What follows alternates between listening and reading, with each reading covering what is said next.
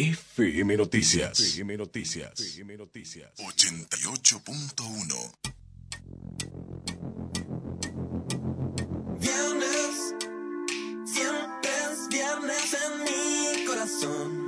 Muy pocas cosas se combinan tan bien como nosotras. Viernes de After. Viernes de After. Conducen Fabiana Gómez y Verónica Uber.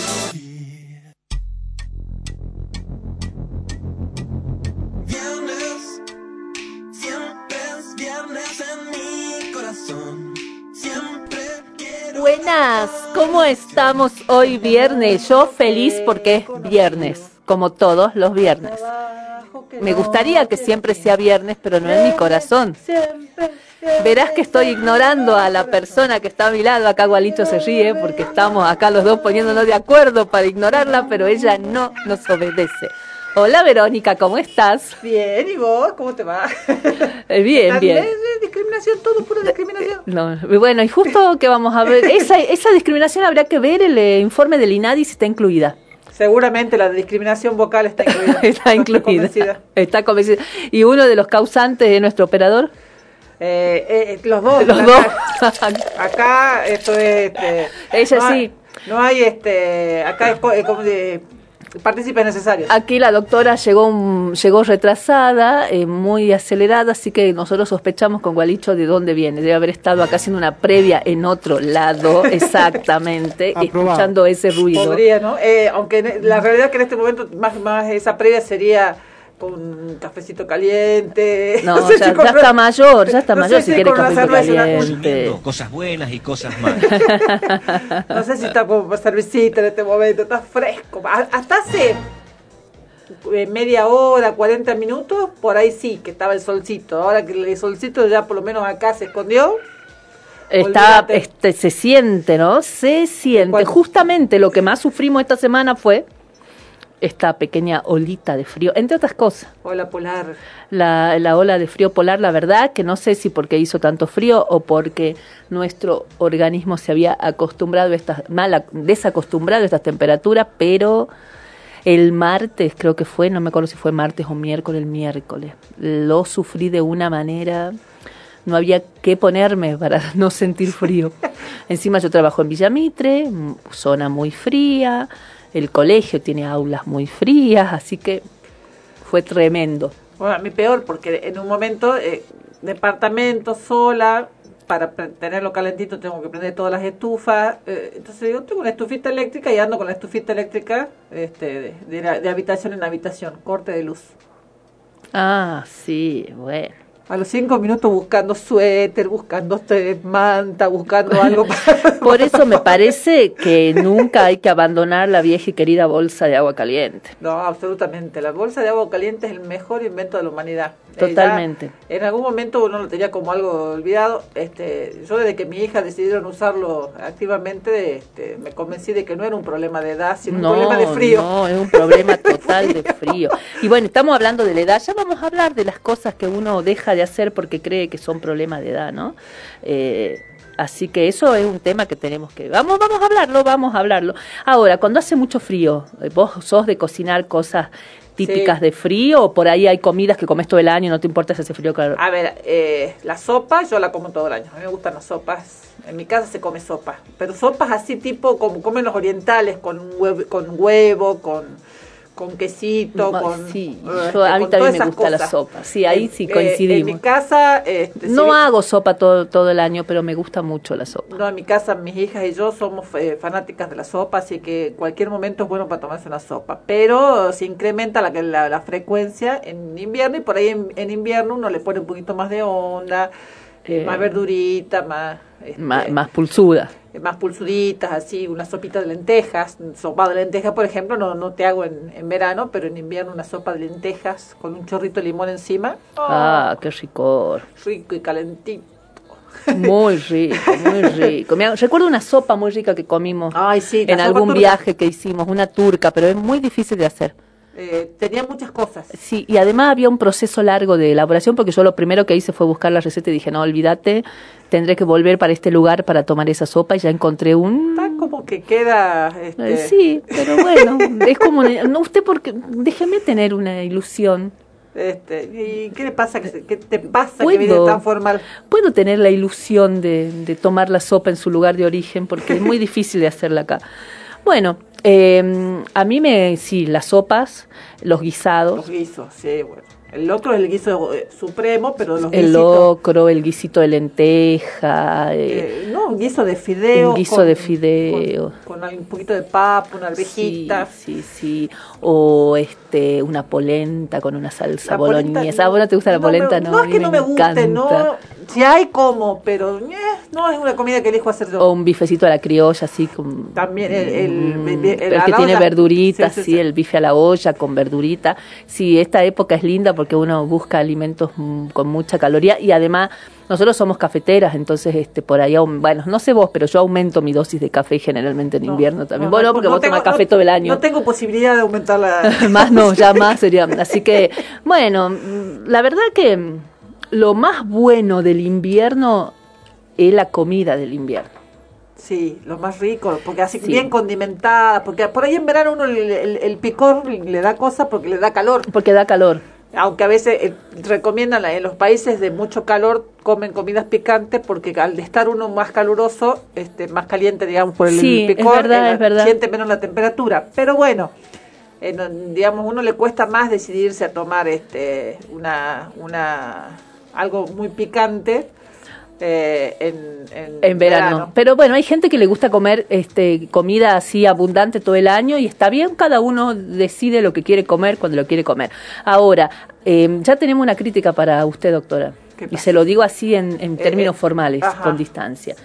¿Cómo que se come sopa? ¿No se toma sopa? Me preguntan acá. No, yo como sopa. Ah, porque, porque- te acabo de decir que mi sopa no es líquida. Claro, o sea, tiene tiene huevo, huevo, tiene un pedito de de queso, un poquito de ají, mo- ají molido. O sea que es como un sancocho. Como Eh, dirían los colombianos, le dicen sancocho a nuestra sopa, pero claro, no es la sopa, porque porque no es líquido. El sancocho tiene arroz, frijoles, o sea, tiene es como Eh. un gui- es, hay al medio entre la sopa y el guiso, el sancocho. ¿Alguna vez vieron una foto de un ramen? Que Sí, tiene ah, fideo, sí, sí, que eso tiene es- por ahí un eso poco lo de tuyo, eh, esa el onda. ramen. No probé nunca un ramen que tengo ganas de probar, pero este Acá pero- tenemos una oyente peleadora. Dice, eso no es sopa, es guiso. no, no es guiso, guiso es otra cosa. Es- no tiene salsa de tomate por empezar mi, mi Ah, sopa. Así que bueno, iba- ahí hemos destapado un nuevo conflicto sobre si la sopa se toma o se come, si la sopa es sopa o guiso. Eh, no, no, no, lo mío es sopa, pero yo la como porque no es sopa, no es, no es fideitos y agua sucia, digamos, ¿eh? Me hago- yo me hago mi caldo de verduras, lo tengo en el freezer, los voy sacando a cucharadas, se me está acabando. O sea que tenés que hacer de nuevo. Eh, o sea que ya voy a tener que hacer de vuelta. eh, eh, a veces fideíto, a veces arroz, a veces este quaker. Me gusta la ah, sopa sí, de quaker. riquísima. Este, la sopa de vitina. Eh, si no, Verdurita, verdura, verduras, huevito. un poquito de, de- de verduras salteadas, este, Alguna y después carne. hervidas, este, eh, un, un osobuco, Ah, sí, uno hace un pucherito, le queda un caldo riquísimo. No, a mí la ¿Sabes sopa, no, pe- preguntame lo que quieras de sopa. ¿Sabés que al sancocho este colombiano, porque el otro día escuchaba una colombiana que hablaba, le ponen palta? Dice que algunos le tiran la palta al sancocho y otros te acercan un platito para que vos le vayas poniendo el aguacate, le dicen sí, ellos. sí. El aguacate, así que podés probar, a ver qué onda. No me suena la combinación, pero bueno. eh, Pero ahí- todo se prueba. Sí, es cuestión de probar. eh, No no vamos a estar diciendo que no a lo que ofrezcan. Sí, a mí, a mí en realidad cuando a mí me gusta el puchero, pero lo como separado. El caldito de verdura por un lado, y que le puede poner avena, arroz, lo que sea, y la carne, la papa, el zapallo. El puchero separado. es puchero, es, es en seco, digamos, a pesar de haber sido, pero el, el caldo que queda de hacer ese puchero. Ah, es una delicia, por supuesto. Así Yo que bueno, recuerdo unos pucheros ya gigantes. me dio hambre. Sí, Vamos pasando a otro tema porque enseguida voy a ir a, no sé, seguramente en la heladera de aquí no hay nada, así que no sé, me voy a morder una mano. Así que avancemos. El que de- la que debe, pobre, quererse morder una mano, dos manos, tres manos es Amber Heard. Eh, la verdad que para mí termina eh, resultando polémico todo el, tema ese, eh, no deja de ser un, una demanda civil por, por difamación de una situación que básicamente podrá ser, este, o sea, es como, eh, a ver, ¿cómo- ¿cómo decirlo? Apare- yo no lo seguía el caso, no suelo seguir casos este, judiciales. Foriano. Ah, claro, porque es tu trabajo. porque es mi te trabajo aburre. y, o me aburre o, o- o le, o le veo los, los, los hilos y la- o las fallas y, eh, y seguramente ah, tengo análisis diferentes, pero Además, yo creo que hay una cuestión acá, ¿no? Que claramente lo Eh, que eh, leo... eh, pertenece a la vida, al ámbito privado, como sea, ¿no? Adquirió unos ribetes de espectáculo lamentables, porque en realidad. Eh, pero es que en realidad lo que se estaba debatiendo no era si existía o no violencia, sino las consecuencias de la presunta difamación eh, ocasionaron en la economía de Johnny Depp. Entonces eso es lo, también lo que hay que tener en claro. ¿Y qué es lo que suele pasar acá en muchos ámbitos en los cuales la forma de acallar una denuncia o un reclamo por violencia es el juicio en contra por daños y perjuicios? Sería claro, claro. entonces, eh, que lo hemos visto mucho en, la- en las figuras públicas y demás. Entonces, bueno, convengamos que a él lo sacaron de, de, de- de Animales Fantásticos sí, eh, y de algunas películas más. Bueno, ella también le, le recortaron bastante en Aquaman. O sea, sí hubo consecuencias, digamos. eh, este- de una de una de un vínculo que claramente no era un vínculo sano, No, no, no. porque esto este más allá de, de lo poco que lo he visto, porque uno lee los títulos, porque ap- aparecían por todos lados los títulos, eh, eh, claramente no era un vínculo sano, o sea que no era tan inexacto, probablemente no era, eh, era recíproco, porque entiendo que la sentencia dice eso, Sí, pero la, la condenan a ella a pagarle mucho más dinero a él. Eh, A yo ella- no conozco la fortuna de ambos, pero estoy segura que él es mucho más adinerado que ella. a ella económicamente Claro, le tiene que pagar más. 15 millones de dólares. Ella no es una actriz, no es Johnny Depp. Johnny Depp que debe facturar y facturó y debe tener mucho. Y él le va a pagar a ella 2 millones. Entonces, no es recíproco. No, y lo No grave, es lo recíproco. grave de este tema, en- sobre todo en un día como hoy, es que se transforma en un tema de hinchadas. Y fue un reality también, ¿no? Un reality con Fue un hinchadas. reality vinculado con, el- con la violencia contra la mujer o, o la violencia intradoméstica, pongámosle si no fue si si, Si fue de ida y vuelta la violencia, digamos. Este, 50-50, y- mitad y eh, se transformó en un, en un reality en el que todo el mundo tenía derecho a opinar y que Tremendo. Se, y se festejó o se, se, eh, se festejó en redes, por ejemplo, que ganó uno, cuando la verdad que es un- una sentencia que tenía que haberlos mandado los dos al psicólogo. eh, para que resuelvan sus problemas de otra manera. eh, es, claramente fue un vínculo tóxico. eh, seguramente y además ella claramente no es de las más queridas, entonces No, también era, obvio, era no. una supuesta víctima antipática. Claro, y aquí aparecen, ¿no? Las malas víctimas y las buenas víctimas. Claro. ¿Cómo tenés que ser para ser una buena víctima? ¿No? Hablando.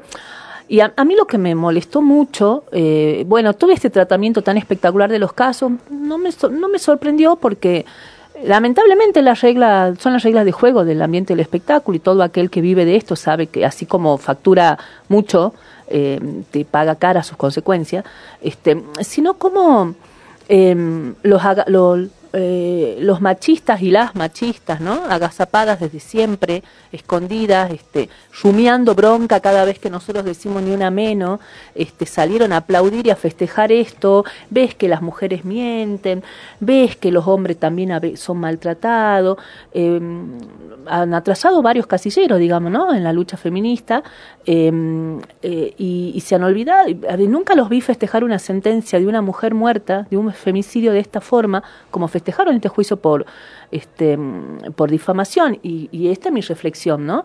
Eh, estamos, estam- eh, digamos, no estos avances que supuestamente uno cuando hace avances y análisis de la lucha feminista no son tales, porque si vos no lográs cambiar las cabezas de la gente, y claramente hay muchas más cabezas de las que nosotros nos imaginamos intactas. Sí, hay cosas que van cambiando, pero muy muy lentamente, digamos, no no es algo este exponencial porque además uno ve este, pero sí hay uno va viendo que hay cosas que ya no cuadran, que ya pero bueno, pero es muy poquito y a veces cuesta entenderlo, pero Pero este caso estalló otra cosa. Para mí vi otra cosa, digamos, ¿no? El nivel de, de en esto de las hinchadas, ¿no? Y, y empezar, ves que yo también soy víctima, que yo también soy... Este, mm, podrán ser víctimas. No vamos a negar que no hay relaciones donde los hombres son maltratados, pero son hoy porcentualmente las menos Y los resultados de un maltrato de un hombre, hasta acá, son muy pocos los casos. O sea, no conozco un caso de un hombre que haya sido violado, desmembrado, eh, enterrado con cemento, prendido fuego en un horno y su cuerpo desaparecido, empalado. No conozco un caso de un hombre que le haya pasado todo eso víctima de violencia de género o de una mujer también violenta. Entonces, eh, es- esto es lo que a mí me, me molesta profundamente de esta sociedad en la que vivimos. Y ojo, que ni siquiera es una sociedad argentina ni salteña, que muchas veces hemos criticado por conservadora, es la sociedad globalizada. Y no puede escapar que el, el sistema de juicio es juicio por jurados, que es un jurado muy influenciado por la opinión pública y también por la visión. Pónganle que, que realmente no tuvieron contacto con el exterior, que, per- que me permito dudarlo. Eh, No, pero que estuvieron encerrados desde que Eh, vino sí. la primera denuncia, porque estamos bombardeados de información desde hace... ponele ponele claro. que eh, eh, los tengan encerrados, tengan jurados encerrados para sacarlos en un juicio y no sepan de qué se trata hasta que llegan ahí. Ponele que esto no es así porque este tema se viene hablando hace un montón de tiempo y demás. La popularidad de Johnny Depp Habrá hecho que empaticen más con él. A mí me parece, y eh, esta, esta antipatía general hacia ella, que además este, una, una mujer cuestionando este, a un actor de, de- así tan simpático, ah, ¿cómo, va a ser este? No me recuerdo el nombre de ahora de él en Piratas de- del Caribe. Este, ¿Cómo va a ser El que- Capitán Spark. eh, Sparrow, Spar- Sparrow. ¿Cómo que Capitán Sparrow va a hacer este va, va a hacer esto? Si, esa es la imagen que uno tiene de él. Entonces, es muy probable que también eso haya los haya puesto en una diferencia de, de, de- de posición. Lo que no está bien, lo que habla de la poca capacidad de juicio crítico no que se- y tenemos. un jurado no, anali- ¿no? no analiza una cuestión desde un punto de vista técnico, que en este caso era un juicio de difamación. Ahora, hay, hay como muchas cosas para analizar, ¿no? A mí me molesta... juicio de difamación Claro. un artículo en el que él no era mencionado, más allá de que se hablaba de matrimonios, el único matrimonio que tuvo fue Fue este, él. pero no lo mencionaba este de manera directa y demás. Y además, yo puedo estar muy confundida y más allá de las defensas que hicieron, yo recuerdo que su, anteri- su la, la madre de sus hijos también en algún momento se cuestionó y se habló de, de algún tipo, de, no sé si a, a este nivel. Pero las algún- madres de sus hijos salieron a defenderlo, a decir no, que ella nunca, eh, él nunca una sola, tuvo... eh, es Vanessa Paradise. pero creo. ella lo defendió Por y, eso digo, y más todas allá- sus exparejas, a excepción de Winona Ryder, con la que tuvieron una relación, entiendo yo, parecida a esta, así de con un vínculo muy violento, muy enfermo, que no se sabe nada porque eran otras épocas donde no se hablaba de este No, tipo de cosas y ellos eran muy sí. chicos, pero me parece que fue una relación muy tormentosa.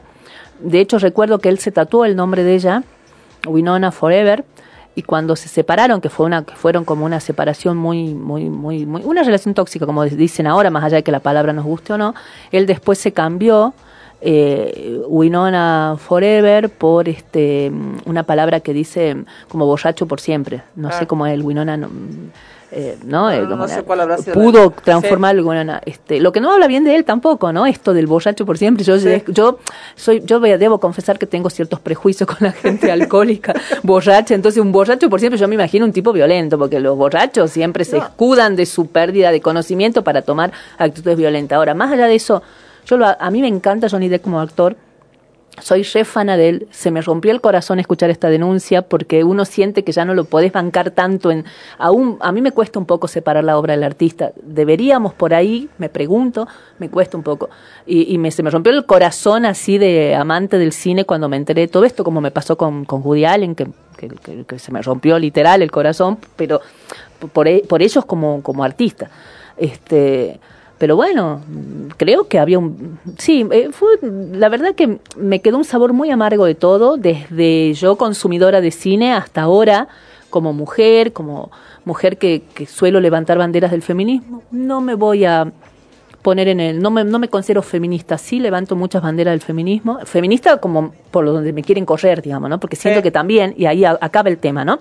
Hasta dónde nuestras compañeras este, feministas, con discursos demasiado radicalizados, también no exacerbaron esta respuesta, ¿no? Esta respuesta de la gente, ¿no? De ponerse de un lado, de festejar un fallo, de, no pensar en un segundo en las mujeres muertas, en la mujer empalada, en esto que hablábamos recién. Eh, básicamente lo que hay que tener presente cuando dicen hay hombres que son falsamente denunciados, voy a poner el mismo ejemplo que pongo cuando hablo de las comunidades, hay comunidades falsas. Díganme en qué casos hubo denuncias, cuántos casos de denuncias fueron desestimados por ser falsos y no por no poderse acreditar, que son dos cosas diferentes. Claro, claro. Bueno, tráiganme y díganme, mira, en este caso dijeron que fue todo un invento, tráeme esa sentencia que dice eso. ¿Cuántos son en el, en el total? Y lamentablemente, eh, esto también no, no puede escapar, digamos, este, esto es un movimiento de péndulo, digamos. Este, el maltrato siempre fue hacia las mujeres, en al- a, lo mejor Mayormente, a, eh, a lo mejor hay un, Mm, más. hay un, un- el, digamos, el- el- la reacción lleva la situación al, al sentido contrario, en algún momento se irá equilibrando, digamos. Esto es así, habrá quienes aprovechan la situación y utilicen para amenazar. ¿Cuántas veces hemos escuchado, bueno, yo por lo menos en mi profesión, de mujeres que le decían, este, me, me- este, no me separo este, porque me va a sacar, me dice que me va a sacar los hijos, que no me va a pasar plata, que no voy a tener dónde vivir, que me va a sacar a la calle. O sea, si es por amenazar, llevamos siglos de, Siglos. siglos de ventaja de como amenazadas. Entonces, absolutamente. eh, eh, de- dejemos de avalar discursos que sostienen que son unas pobres víctimas. Habrá casos, casos. Pero y, traiga- y tráiganme los casos en Claro. los que fueron pobres víctimas. Así es, no, coincido totalmente. Bueno, hablando de víctimas, va- vamos ya para ir cerrando el bloque rapidito, hacemos un flash de los titulares que a nosotros no, no que queremos recordar acá, ni una menos. Hoy se cumple el séptimo, me parece increíble que ya hayan pasado siete años de la primera movilización que se hizo. Eh, hubo concentraciones en distintos lugares del país, Salta no fue menos, en este momento suponemos que están marchando, una marcha en la que solemos participar, pero bueno, hoy estamos acá. No, nos dábamos- no dábamos- Eh, yo hice el análisis de cómo ir a la marcha y venir acá. cuando vos no estabas acá y yo llegué, dije, este infeliz se fue a la marcha y me va a dejar hablando sola hasta que llegue Gabriela.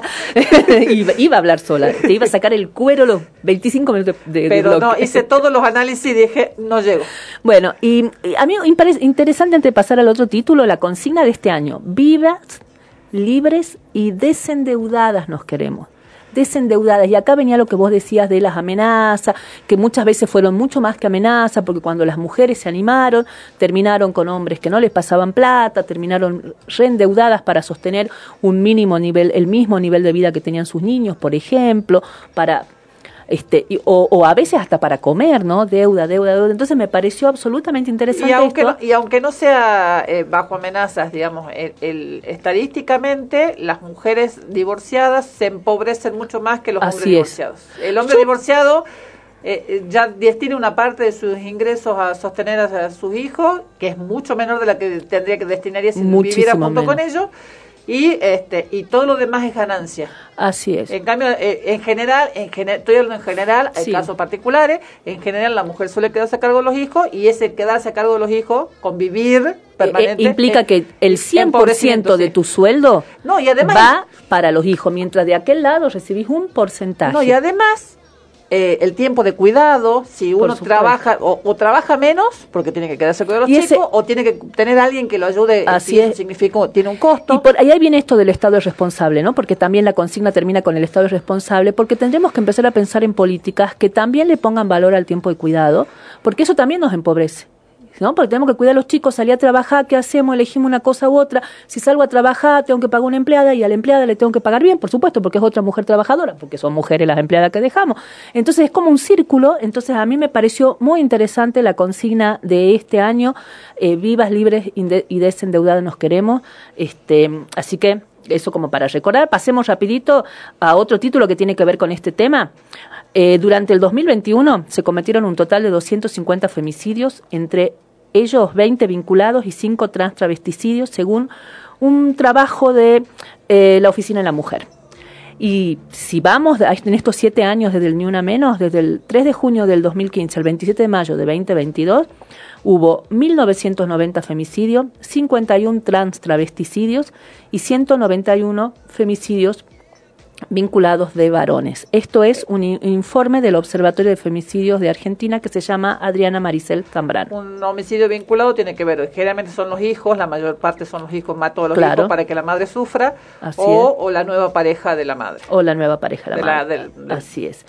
Eh, última cosita rápida, mapa de la discriminación. Siete de cada diez personas sufrieron situaciones de discriminación según el INADI. El 72% de los encuestados experimentó alguna situación discriminatoria en, em, eh, en este informe, mientras que en la anterior edición del informe, que fue en 2013, el 66%. O sea que en vez de evolucionar, involucionamos como sociedad. Hay más gente que se siente discriminada o puede ser que a lo mejor esté más instalado el- la noción de derechos y vos te des cuenta que esto es discriminación y antes no lo registraba como discriminación. Pueden ser las dos cosas. A mí, ¿sabes lo que me llamó la atención? de este mapa de la discriminación, en las provincias donde la gente dice que se siente más discriminado por ser pobre, ¿sabes cuáles son? Las provincias más pobres. Chaco, Salta, Santiago del Estero y Tucumán. Ahí es donde se siente más la discriminación por pobreza. Porque hay mucha diferencia entre el, el estadio superior de, de- Claro, de economistas, el quintil superior Más y el rico, quintil más, eh, claro. más pobre. ¿no? Y para terminar, no podemos, nuestra bandera otra vez la volvemos a flamear. No, totalmente. Esta semana, cinco días de trabajo es mucho. Es mucho, es mucho. Ya veníamos de dos semanas con nuestro sueño hecho realidad, que es la semana laboral de cuatro días. Te cuento que 60 trabajadores de Río, del Reino Unido van a poder disfrutar lo que nosotros disfrutamos estas dos semanas. Una semana laboral de cuatro días a partir de junio. O sea que ya empezaron, hace unos días están. Durante seis meses van a poder trabajar 32 horas semanales sin reducción en su salario. La iniciativa está, es, hay una fundación, nos tenemos que tenemos que hacernos miembros de esa fundación y, y- y coparla. ¿Cómo no Eh, por, por nosotros, supuesto, fundación? claro. Se llama cuat- eh, bueno, cuatro días de trabajo. eh, eh, y este es el mayor proyecto de reducción laboral que se presenta en el mundo, dicen, en Gran Bretaña. Veremos. Obviamente es Gran Bretaña, es uno de, de los, es el rey, es uno de los reinos del capitalismo, así que muchas críticas al proyecto, mucha gente que descree de que va a aumentar la productividad. Así que bueno, en seis meses veremos cómo se analiza esto y ojalá que sea como pasó en España, como pasó en Japón, en, las- en los países que ya estuvieron probando y que la evaluación fue totalmente favorable a una reducción de la semana laboral. Bueno, vamos a la pausa. Vamos a la pausa, nos hablamos todo. Eh, vamos a ir a la pausa con un tema de Fito Paez.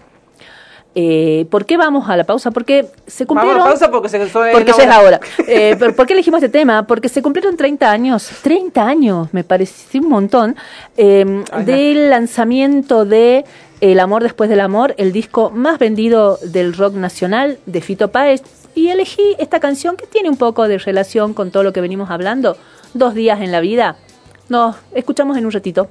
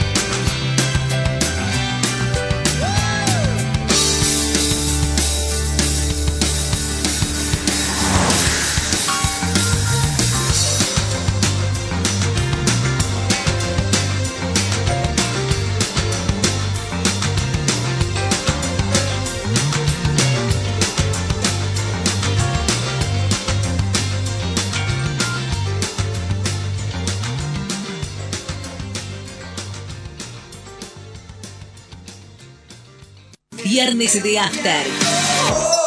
Viernes de After. 88.1 FM Noticias. Una radio para no olvidar. Sergomint, máquinas y herramientas para talleres y gomerías. Tenemos las mejores marcas. Las mejores marcas. Balgon, COVID, TG, Bipal, Macking Parts. Además, cámaras de todas las medidas. Sergomint. Carlos Pellegrini 750, teléfono 423 43 49. El cuidado del agua es responsabilidad de todos. El buen funcionamiento de los sistemas de agua y cloaca, nuestra responsabilidad todos los días. Por reclamos o consultas, llámanos 0800 88 88 24 82 o escribinos a nuestro WhatsApp 3875 63 22 22. Aguas del Norte, la compañía de los salteños. MG Fitness, Jujuy 274. Entrenamiento funcional, pilates, boxeo, árabe, patín, ritmos, pesa, tela, zumba, gimnasia rítmica y más. MG Fitness, 2x1 para personal de fuerzas de seguridad. Consulta más promos al 3875 812999 o al 3875 603998.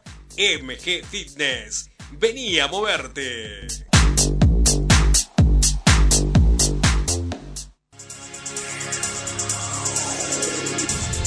Mientras todos buscan entretenerlo, nosotros lo invitamos a informarse. Nosotros lo invitamos a informarse. 88.1 FM Noticias. La primera del dial.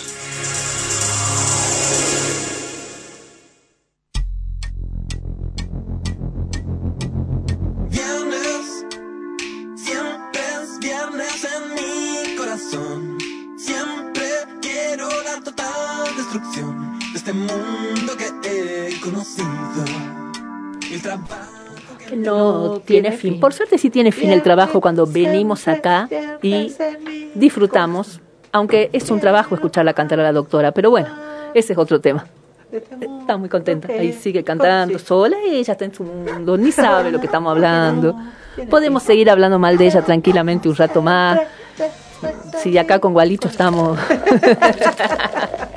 bueno, por suerte no estoy sola para escuchar esto. Gualito y yo esta vez estamos acompañados por alguien más que la padece la doctora. Viernes de por medio. Viernes, de por medio. O sea que tus oídos van a llegar en mejor estado que nosotros a fin de año. ¿Cómo estás, Gabriela? Bien, muy bien, buenas tardes. Disfrutando además el, el canto de, de Vero. De- por supuesto, disfrutar, por supuesto. Como somos de masoquistas. Además es viernes, viernes Es de after. Viernes, Es qué lindo que, totalmente. que- qué lindo que Qué son los lindo. viernes. Es viernes y tu cuerpo lo sabe. Y tu cuerpo, bueno, Mi cuerpo está un poco fresco, digamos. es viernes, no, Sí. mi cuerpo ya se olvidó cuando es viernes. Ahora mi cuerpo lo que quiere es acostarse a, a la cama calentita con esta temperatura. Bueno, hablando de esto, ¿no? De que es viernes y el cuerpo lo sabe, este y, había visto un chiste que decía eso, no es viernes tu cuerpo sabe, no, mi cuerpo lo único que sabe que ya estoy viejo porque tengo ganas de acostarme y dormir, una cosa así decía un meme. Eh, vamos a hablar un poco de esto, ¿no? De esto de, de, lo que es el tema de, la sociedad, del paso del tiempo, de la vejez, de cómo nos sentimos las mujeres cuando llegamos a, las mujeres de nuestra generación, cuando llegamos a una edad en la que se considera, eh, hay, hay dos cosas, ¿no? En esto, llegamos a una edad, a, partir de los 60 años, la sociedad nos considera adultos mayores o viejos. Eh, la palabra viejo es una palabra que generalmente está llena de connotaciones, en, en- esta cultura de hoy, de connotaciones este, negativas. Pero yo pienso en los viejos sabios orientales, en los consejos de ancianos de, este, nuestros este, pueblos originarios. O sea que, ¿en qué momento el viejo pasó a ser algo de lo que tengo que huir, ¿no? De mis años, de mi vejez. Esa negación de la vejez, De ¿no? de- Y, de, y de en realidad la referencia exclusivamente a lo que el cuerpo te permite o no te permite hacer, esto de eh, es viernes y tu cuerpo Me voy lo sabe o no lo sabe, Claro. claro. Lo Este, sabe hasta que una edad determinada. Y todo, lo, y todo lo otro, ¿no? Porque sin duda lo que planteaste tiene que ver justamente con otros valores, ¿no? Con la experiencia, con las trayectorias y ojo, que en realidad también con un prejuicio acerca del cuerpo de los adultos mayores también, ¿no? También, ¿no? Esto de que tenés una edad determinada y ya no podés hacer algunas cosas. Yo les digo que yo no sé cómo será porque yo no llegué a esa edad todavía. ¿no? Claro, bueno, pero... Yo, este, pero, eh, ver, yo siempre me acuerdo, yo siempre pienso en, en, en, en Mafalda, ¿no? Y, este, hay un, hay una viñeta que creo que creo que es Mafalda, no sé si Mafalda o Guille, pero estoy casi convencida que es Mafalda, que le pregunta a su papá, este, cómo era, eh, cómo eras vos cuando eras joven, y le empieza a contar y lo mira y dice, yo pensé que me ibas a decir que todavía era joven, una cosa por el estilo. Claro. La verdad que no es una cosa que a mí, este, eh, yo me veo, sé, sé que tengo limitaciones, pero por ahí no, no, no son correlativas con mi edad, sino con mi estado físico, que Bueno, es otra pero, cosa. pero en tu caso debes ser de las pocas personas a la que le resbala lo que los demás le digan, pero hay gente que realmente se limita o, o siente o tienen un impulso, gente de nuestra edad, que tiene un impulso para hacer cosas y se limita ante una crítica, ¿no? Este, y bueno, ten- no, tenemos un par de testimonios. ¿Vos mandaste uno? Tenemos un par de testimonios, ahí creo que hay otro más que no, no pude escuchar que me mandaron recién, ¿sí? Eh, escuchemos un hito, no sé, yo ya te mando uno. Bueno, hola, hola, espero que eh, me hayan extrañado porque solía mandar muchos audios al programa. Eh, me, sí me dijeron, me dijeron varias veces que ya estaba grandecita para vestirme así, pero tengo una anécdota de un muy querido amigo y difunto, eh, en el cual compartíamos eh, en el verano la pileta, el club. Eh, y una vez yo tenía un corte muy bob muy cortito que era muy difícil mantenerlo este mm, arreglado después que me metí a la pileta. Entonces me metí eh, tipo trencitas, eh, pirañitas chiquititas, eh, por todo el, frente del, del cabello y entré, pero muy segura de mí misma, a- al club cuando escucho del fondo, ¡eh! Ya estás argolluda para ese, para ese peinado. Juro que no, miren que soy descarada, no sabía a dónde perderme y las carcajadas de todo el mundo me quería matar. Así que bueno, esa fue la peor de todas.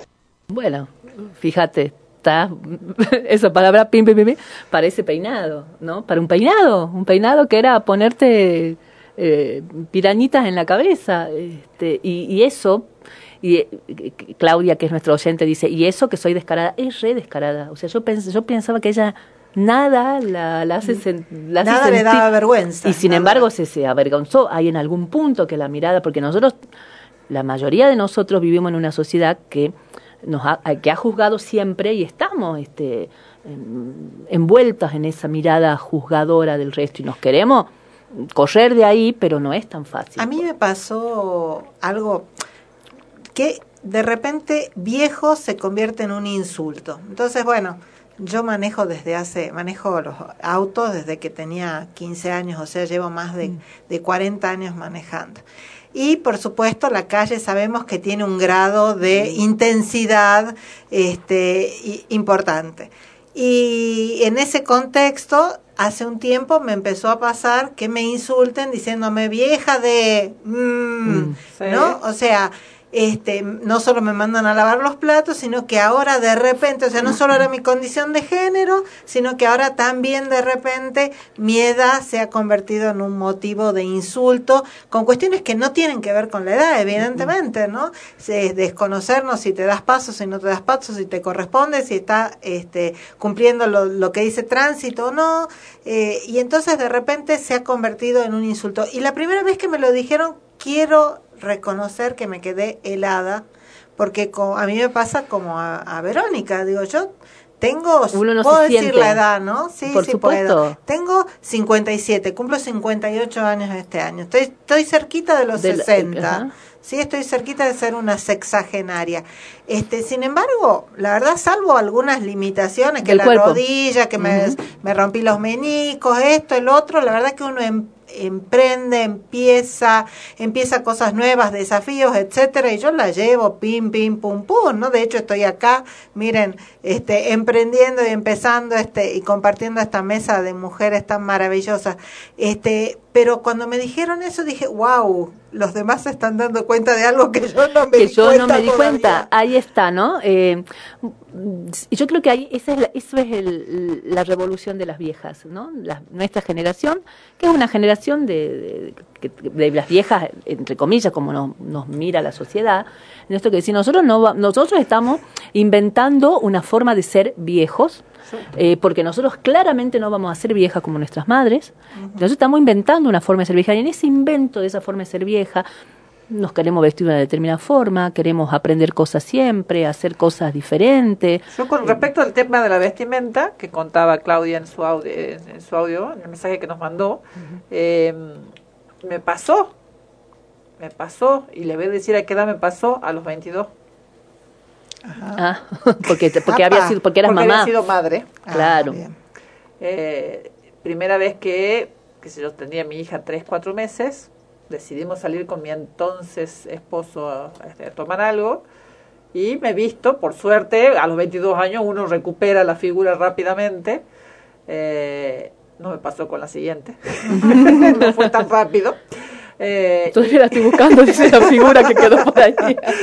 Eh, y bajaba la escalera, pongo la ropa que tenía antes de, tener a mi hija, eh, antes de estar embarazada, claramente, porque me embaracé, de- no pude usar ninguna de la ropa que usaba hasta ese momento, para que se den una idea, yo siempre fui, de, me gustó siempre la ropa ajustada, escotada, minifaldas y demás.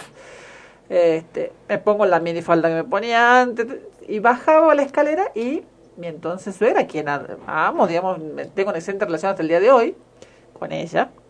Eh, Con ella, no con su eh, progenitor. no con- no con no, su no con su descenden- descendencia. sí, descendencia, perdón. Eh, y, eh, y me dice, ¿así vas a salir? Y yo dije, bueno, me eso me queda mal, digamos, esto, yo me veo que adelgacé y no adelgacé, digamos, y lo miro y digo, ¿me queda mal?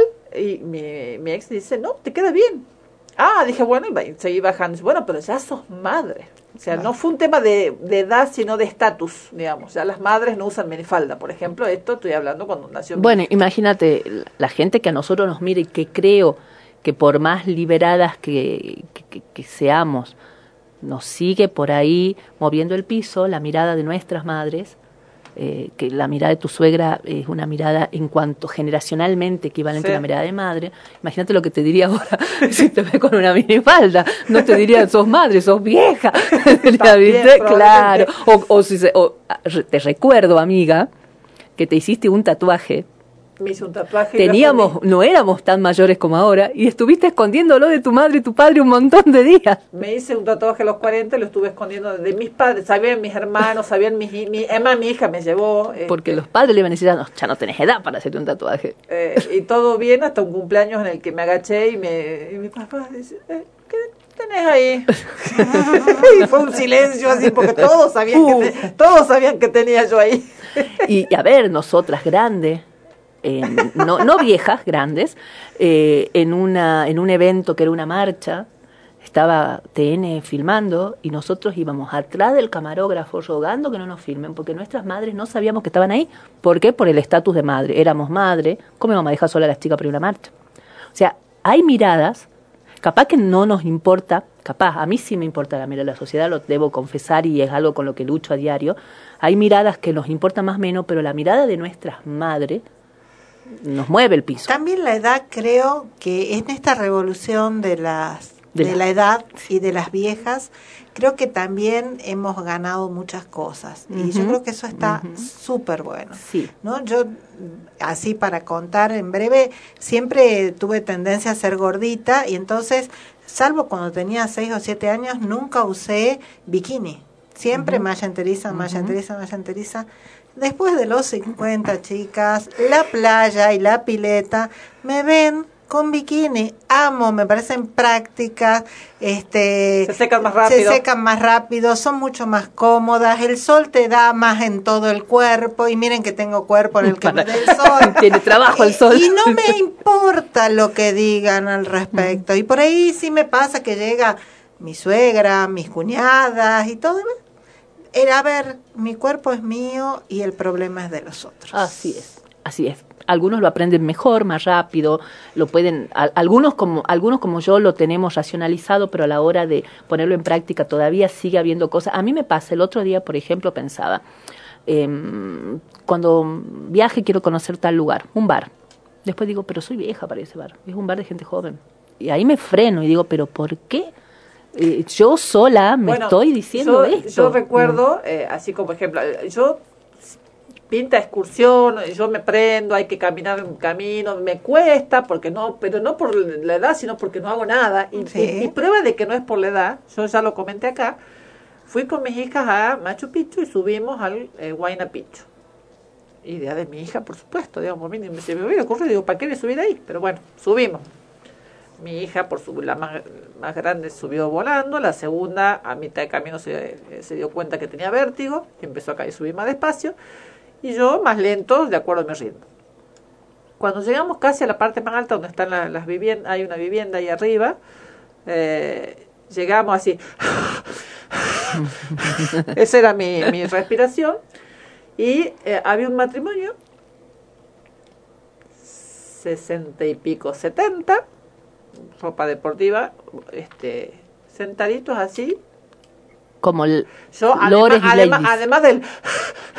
No es, no es Darth Vader, soy yo. Este, estaba de color rojo, mi cara, digamos, así encendida por el, por el, el esfuerzo. Y estos estaban sentados como si estuvieran por tomar un té.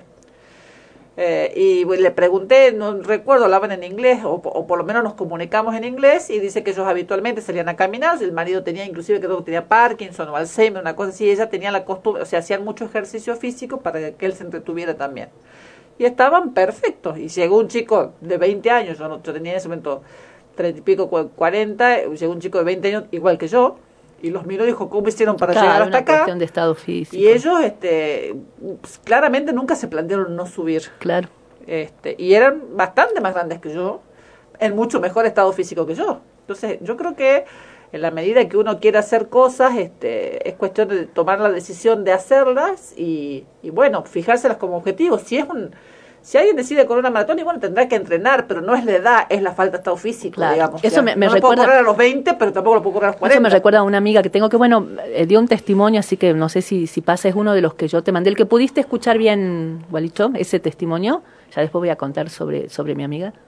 Este, eh, sí, el que te mandé yo, sí. A ver, pon, el que sea, después hablamos. Si no es ese, es el otro. En una ocasión una persona me dijo, Ese bueno, no, no es ese, pero, no importa, que siga. Que siga. este, no es tiempo de que te dejes el pelo largo. Y, y yo simplemente dije, ¿por qué? Y tengo el pelo largo. Sí, bueno, una amiga mía me dijo, cuando la mujer cumple 40 años tiene que cortar el pelo, y yo a los 40 años tenía un problema de crecimiento de pelo, me puse extensiones, porque quería tener el pelo largo, por ejemplo, eso me acuerdo.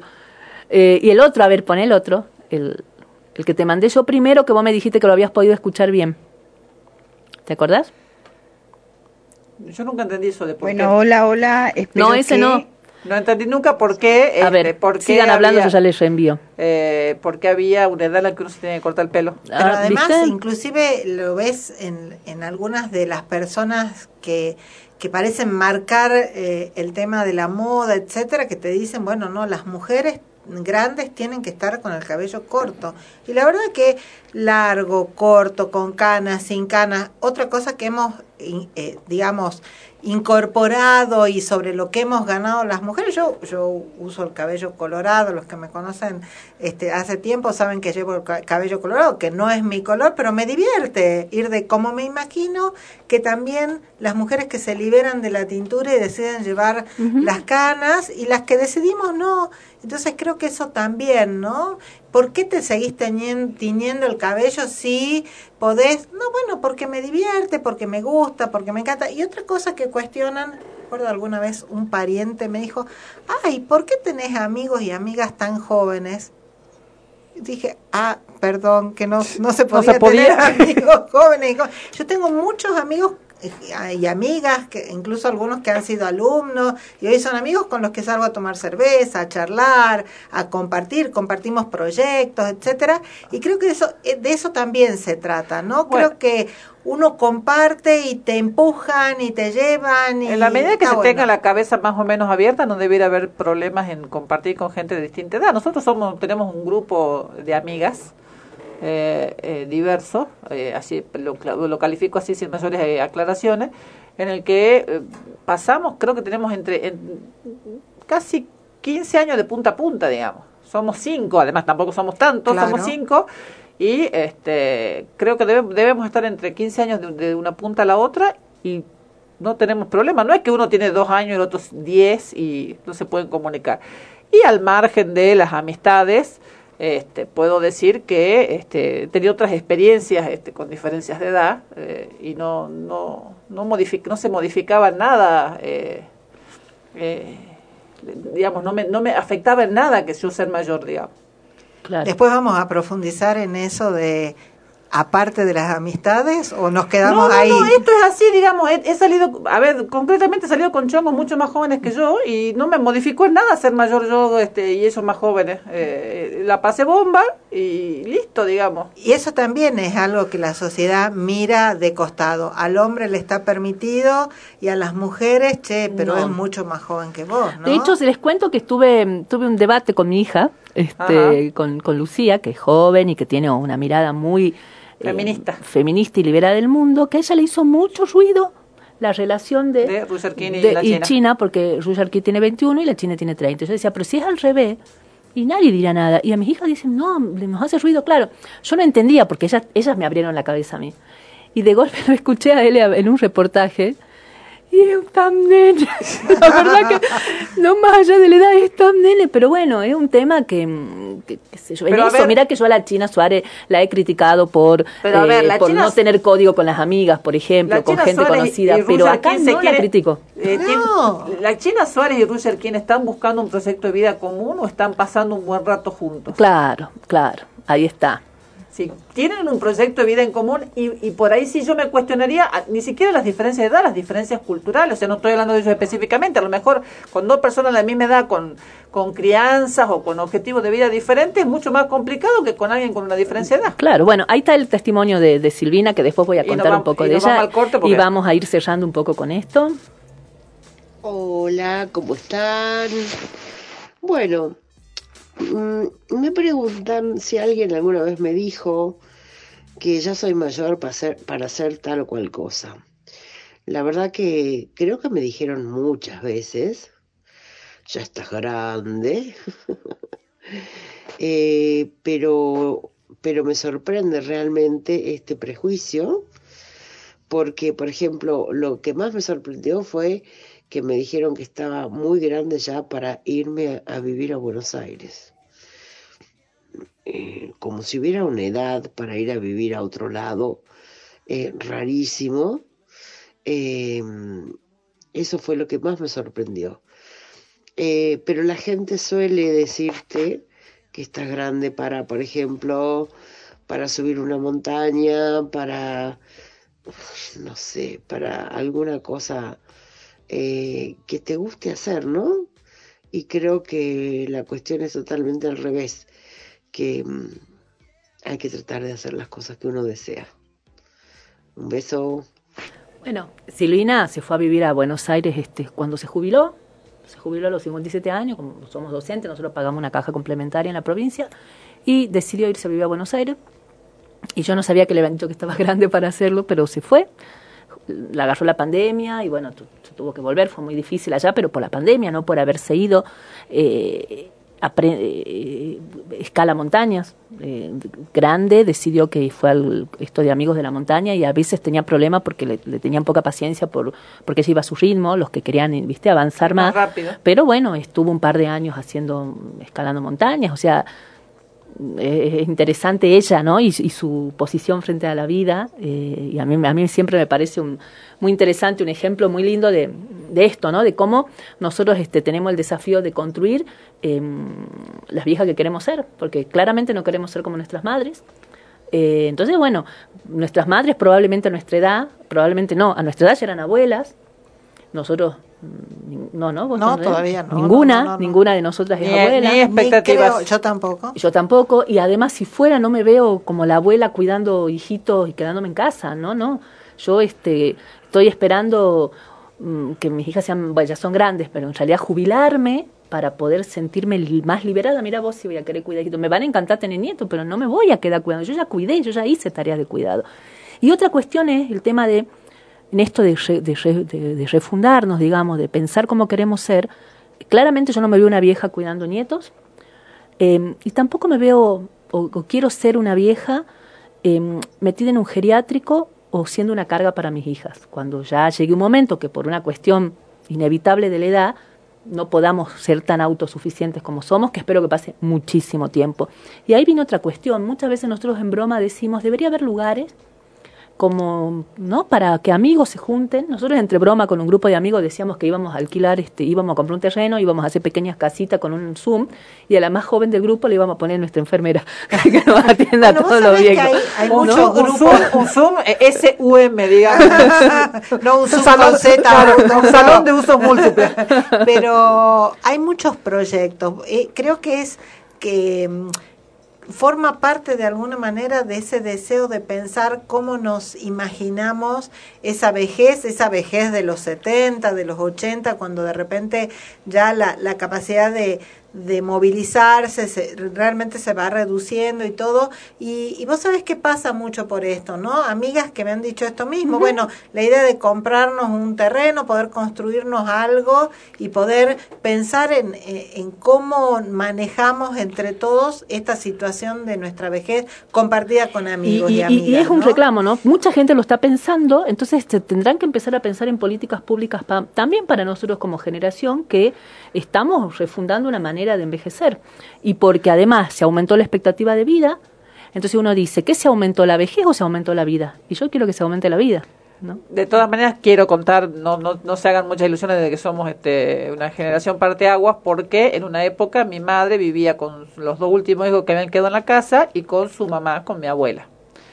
Los sábados, los viernes, sábado a la noche salían los tres, mi mamá no, sus dos hijos y su madre, y volvía primero mi hermano, después me volvía mi hermana, y ya tipo 6 de la mañana llegaba mi abuela. Bueno, pero vuelvo otra vez. Tu abuela no era la generalidad de las abuelas. No, No. claro. Para nada. Yo me acuerdo de la abuela de Verónica, nosotros por ahí nos juntábamos y Verónica iba, ya estaba grande en la, en la pieza, le voy a llevar a mi abuela un poquito de cerveza. Y la abuela chocha con la cerveza, le gustaba la tiba, era una abuela particular, digamos, no era el común de las abuelas. Bueno, este, ¿les parece que vamos cerrando el bloque eh, pensando en que esta, la, revol- la revolución nuestra pasa por elegir cómo queremos envejecer y dentro de estas Si elecciones... queremos ser viejas son- de las viejas de antes, seremos las viejas de antes. Claro, si no es una serlo, cuestión de elección. No lo seremos. Pero me parece que por lo que uno mira en nuestro entorno, en la gente con la que estamos conviviendo, que son los, con, los, con los que vamos a llegar a la, a la, a la vejez, este, con los que estamos transitando la vejez este, en una cuestión de, de igualdad etaria, que, que no quieren ser las viejas de antes. Mayormente la gente con la que yo interactúo y demás, este, Yo tengo algunas amigas que no puedo creer. Ah, no, no, yo por suerte ya no. somos grandes. Eh, no, no. yo no. Por yo por suerte no tengo de esas Yo sí me ¿eh? siento grande, pero, pero acallo mis voces, porque pienso entre que yo a veces digo, no, no tengo edad para ir a hacer tal cosa, pero tengo ganas de hacerlo, ¿por qué no lo voy a hacer? Entonces sí, tengo que hacer un trabajo mío interno, pero me voy para allá. Bueno, ¿les parece que vamos a la tanda? Vamos. Vamos para allá. Vamos a ir a Vamos para allá. Junto a esto vamos a seguirlo charlando, porque hay mucho para hablar del placer, el goce, el deseo, los lugares de Ah, diversión. nos quedaron los temas Eh, por interesantes. supuesto, por supuesto. Bueno, este, vamos a irnos a la tanda con un tema eh, de Feli Colina, que a mí me gusta mucho, de su nuevo disco, este, que ya habíamos escuchado un tema la vez pasada. Es un tema particular, a mí me encanta, sobre todo ese arreglo de piano, así que espero que lo disfruten. La Diabla, de Feli Colina.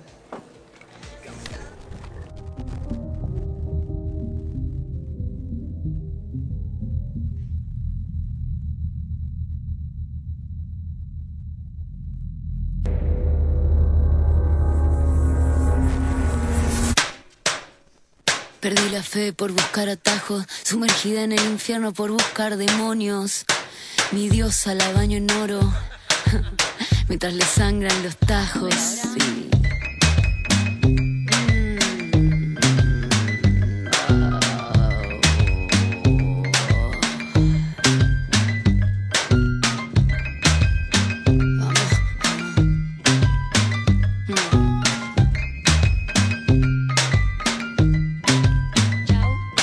Evito pensar, esquivo y ataco. Llevo seis meses en cama. A mi religión pagana se le paga con pan y ajo. ¿Quién te quita lo expresiva? Vamos para arriba, vamos para arriba. Dice la rosa mientras me lee la mano, hermano. Quiero volverme a mi choza.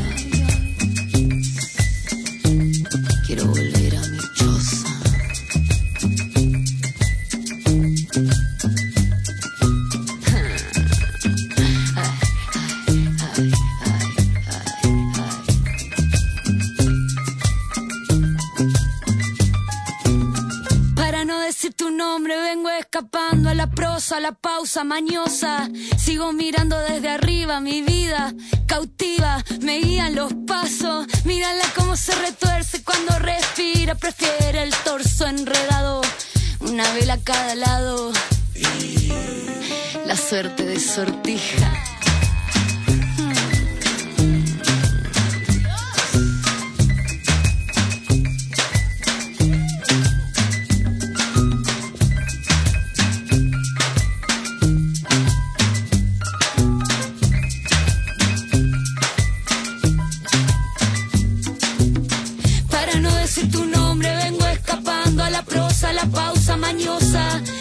Mirando desde arriba mi vida cautiva, me guían los pasos. Mírala cómo se retuerce cuando respira, prefiere el torso enredado. Una vela a cada lado. La suerte de sortija.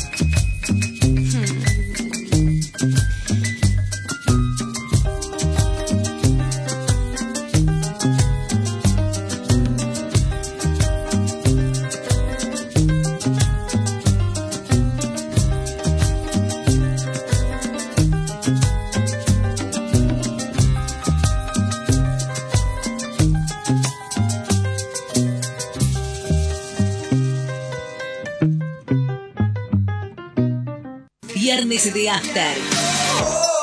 Viernes de After. 88.1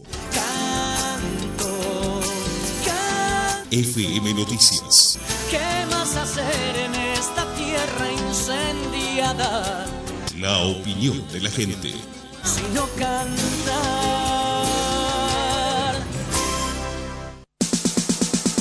MG Fitness, Jujuy 274. Entrenamiento funcional, pilates, boxeo, árabe, patín, ritmos, pesa, tela, zumba, gimnasia rítmica y más. MG Fitness, 2x1 para personal de fuerzas de seguridad. Consulta más promos al 3875 812999 o al 3875 603998. MG Fitness. Vení a moverte.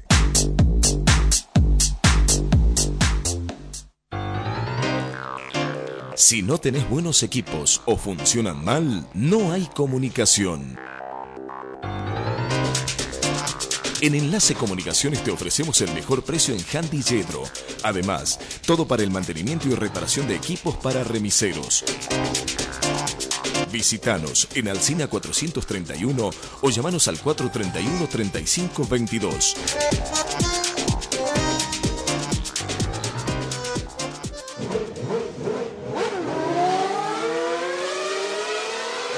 Forbat, la casa de las baterías y pilas. Baterías para autos y pickups, nacionales e importados. Baterías para motos, cortadoras de césped, armados de packs a medida, accesorios para notebooks, video y fotografía, linternas de todo tipo. También paneles solares y heladeras con freezer y gas. Sábados, abierto todo el día. Forbat, la casa de las baterías y pilas. Local San Juan 691, esquina Florida, playa de estacionamiento. Teléfono 431 7021. Mientras todos buscan entretenerlo, Mientras nosotros buscan lo entretenerlo, invitamos a informarse. Nosotros lo invitamos a informarse. 88.1 FM Noticias. La primera del dial.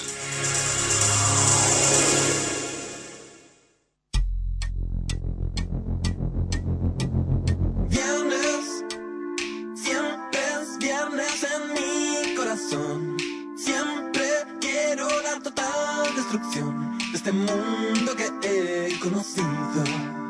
Y el trabajo que no tiene fin. Oh, viernes, siempre es viernes en mi corazón. Quiero regalarme un montón. Todo el tiempo me siento morir. Y el viernes puedo morir cada vez que me. Wow. Bueno, seguimos acá. La charla siguió y siguió. Sí. y estamos tan entusiasmadas que vamos a seguir hablando del tema. Nos dice Lucre, hola, lindo programa, tengo 50, cumplí en enero y tengo una hija de 7 años. Por ella me da miedo cumplir más años. Me gusta teñirme el pelo de colores de fantasía, pero no lo hago por cómo me ve la gente. Escuchándolas me estoy animando. Hay personas que me cuestionan que por que, eh, que por este que ya sos madre tan grande, digamos, este la verdad eh, yo creo que podemos hacer lo, que- lo que no tengamos ganas, digamos. Eh, Animate, ganas. Lucre, y seguí escuchándonos. No sabes de todo lo que te vas a animar acá cuando nos sigas escuchando. Pero además qué maravilla esta experiencia de ser mamá, de tener 50 y tener una hija de 7. ¡Wow! ¡Qué bueno! ¡Qué bueno! Porque creo que se disfruta desde otro lugar, este, tenés como otras posibilidades. Por ahí, la, bueno, Vero puede contar su experiencia, ella fue mamá muy joven, y entonces uno lo vive de una manera y creo que vos tenés la posibilidad. Y, y teñite el pelo de cualquier color, me encanta. me Lo encanta. único, el único problema que tengo yo que ya estoy en una edad que mis hijas me retan. Eh, A ver, lo Bueno, que siempre... lo único que falta, miedo a la, mi- al red, a la No, mirada no, de la madre y cuidado con la mirada de las hijas. No, Se van me- al carajo las me, hijas. río- me río porque esto que siempre decimos nosotras, que nosotras no- nos criamos en otra, en, ot- en otra cultura y hay cosas que todavía no, que las trabajamos, que las repensamos y que y hay cosas que tenemos muy automatizadas y que por más que tengamos, seamos conscientes, nos salen. Y a veces uno pega una patinada así en cuestiones que, que la verdad que, que las tiene desde el léxico y por ahí no tienen que ver con lo que uno piensa. Y mi hija, mamá, me Bueno, es una, una de las cosas que decía ella de respecto a la bikini, por ejemplo, ¿no? Eh, creo que lo que nos ha dado los años, como para capitalizarlo como algo absolutamente bueno, es esto, que empezamos a tener cierta impunidad por la edad. Entonces podemos vestirnos como queremos, por lo menos yo lo siento así, decir lo que queremos, la impunidad que nos dan los años. Sí, y creo que también, eh, de, lo conversábamos al, al comienzo, ¿no? Creo que también la revolución de las hijas este, nos ha, o sea, creo que nosotros hemos permitido, de alguna manera, yo siempre digo que algo bueno debemos haber hecho como mamás para que la revolución de las chicas sea posible. Es mérito de ellas, ¿sí? Pero La- acompañamos, pero muchas de nosotras acompañamos. habilitamos, Ujú. dimos los espacios para que esas cosas sucedieran. Y de esa revolución también vino Hay una aire para acá, vino Claro. aire para acá. para ¿no? que nos empecemos a mirar y a darnos cuenta. En ese diálogo intergeneracional que tuvimos, nos fuimos dando cuenta, como decía yo hace un rato, ¿no? Somos este, la- las hijas o la, de las abuelas de las abuelas de pañuelo blanco, las madres de las pibas de pañuelo verde, y nosotros dónde quedamos en esto. Entonces nos tenemos que empezar a plantear nuestro propio A mí, no, espacio. a mí no me gusta usar pañuelos, es por eso. Yo te vi el otro día con un pañuelo de turbante en la cabeza, así que Estuve no una- eh, digas una esas vincha, una cosas. vincha, eh, no digas sofisticada, esas cosas. pero era una vincha. Vos sabés que con el tema, por ejemplo, los tatuajes, yo hace años que tengo ganas de hacerme un tatuaje, no me lo hago porque soy indecisa con, con el diseño y es algo que va a quedar siempre. Y yo suelo ser volátil e indecisa a veces con mis gustos. Bueno, eso es lo bueno de hacérselo en la Entonces, espalda. hacérmelo y que después no quiera, no me guste. Entonces hay una parte mía que, que decía, también ya soy un poco grande para andar con tatuajes. Capaz que cuando me jubile los chicos no me vean y no me pregunten nada. ¿no? Pero después también es verdad que por el otro lado, como otro argumento, digo, pero ya sos vieja, te lo podés hacer. Total, te quedan menos años para mirar el tatuaje y arrepentirte. Eh, El, el, mis hijas, yo acabo de contar en el bloque anterior que yo tengo un tatuaje, un único tatuaje y que quien me llevó al tatuador fue mi hija mayor. Eh, y todo el debate respecto del tatuaje y demás, eh, bueno, cuando empezó esto de que en la reunión familiar mi, mi padre y mi madre advirtieron que yo estaba tatuada, hacía como un año y medio que estaba tatuada, Eh, Encima no fue discreto el tatuaje de la doctora, ¿no? un tatuaje, tatuaje que le ocupa todo. todo colorido. Sí. Eh, eh, y el, pero, eh, pero eso te queda para toda la vida. ¿Qué, qué vas a hacer cuando seas vieja? Fue. y una de mis hijas dijo, cuando sea vieja va a usar la bombacha hasta casi que no va a haber problema, se no se le va a notar, digamos. Estaba diciendo, digamos, a ver si con esa, con esa se convencía. Claro. Eh, la realidad es que este, ¿a quién jode que yo tenga un tatuaje? A nadie. Vos sabés que a mí me pasa como este como a Fabi que no me termino de animar a hacérmelo, pero la que más me anima es mi hija Cande, porque además quiere que nos hagamos un tatuaje las dos juntas con el mismo diseño. Ay, qué lindo y ella eso. me empuja y yo "Mm, no, pero no sé, soy un poco miedosa, le tengo miedo al dolor, soy "Mm, Bueno, el eso- dolor. eso por ahí me da, Pero ahora ¿no? están poniéndote cosas para quiero, que no sientas dolor. quiero decirles que no me dolió nada más que eh, una depilada con la- las Epilady, digamos, este, caseras. No, Bueno, en una de esas me animo. La próxima vez que nos veamos, porque Cande vive en Buenos Aires, este, nos vamos juntos. yo capaz a que no, no, capaz que siempre lo hubiera pensado y nunca hubiera tomado la decisión si no fuera que mi hija me agarró, me dijo, me llevó así de derecho. tanto que vos decías y decías, porque yo también digo, digo, digo, y después digo, no, me va a doler. Pero a ver, no me dolieron los partos de mi hija, me va a doler un tatuaje. O sea, porque a mí no me dolieron los partos de mi hija, yo no sentí dolor. Me va a doler un tatuaje. Es como que yo también estoy. Y creo que en el, en el fondo, fondo, fondo, lo que juega también es esto de sentir, ya estoy grande para estas cosas. ¿No? Creo que. eh, y, y no soy yo en realidad, porque yo no, no, me, no me. A mí me gusta hacer cosas de jóvenes. Yo a veces pienso y me pregunto, ¿por qué me gusta escuchar, por ejemplo, la música? me gusta y disfruto mucho de la música de los jóvenes. Me encanta, o sea, me encanta el rock, el rock de nuestra época. Nosotros somos de una generación power en música. Nosotros escuchamos en vivo, eh, estuvimos ahí. Yo, por ejemplo, lo de, lo de Fito Páez, fui, fui al recital cuando lo presentó la primera vez. Gritamos con un montón de músicos que ahora vuelven y para los chicos son de culto. Nosotros lo vivimos, somos de la generación, escuchamos a Spinetta, este, lo escuchamos a Charlie, de esa generación tan endiosada. Y sin embargo, a mí me gusta mucho la música de nuestra generación, pero me encanta la música nueva. Me gusta, y me gustan muchas cosas que hacen los jóvenes. Y a veces yo me autorreprimo y me pregunto por qué. Y creo que porque, justo por esto que contaba Verónica, de ser mamá y renunciar a un montón de cosas que era la mirada y la normativa de la sociedad, y yo, a diferencia de Verónica, que era más rebelde, yo siempre fui muy sumisa a las normas de la sociedad hasta una edad determinada en que dije, ya basta. Creo que fue un poco hasta que me divorcié que empecé a, abrirme un poco más. No porque mi, mi marido en ese momento me obligara, sino porque eran mis propias represiones. Y creo que es una, me, pre- me pregunto si no es un intento de vivir una juventud a pleno que no vivimos nosotros cuando ¿Y cómo fuimos te jóvenes. encontrás en este gusto musical con tus hijas? No, ellas me hacen escuchar la música, Bien. nos gusta, son ellas, mira mamá, este, escucha esto, mira.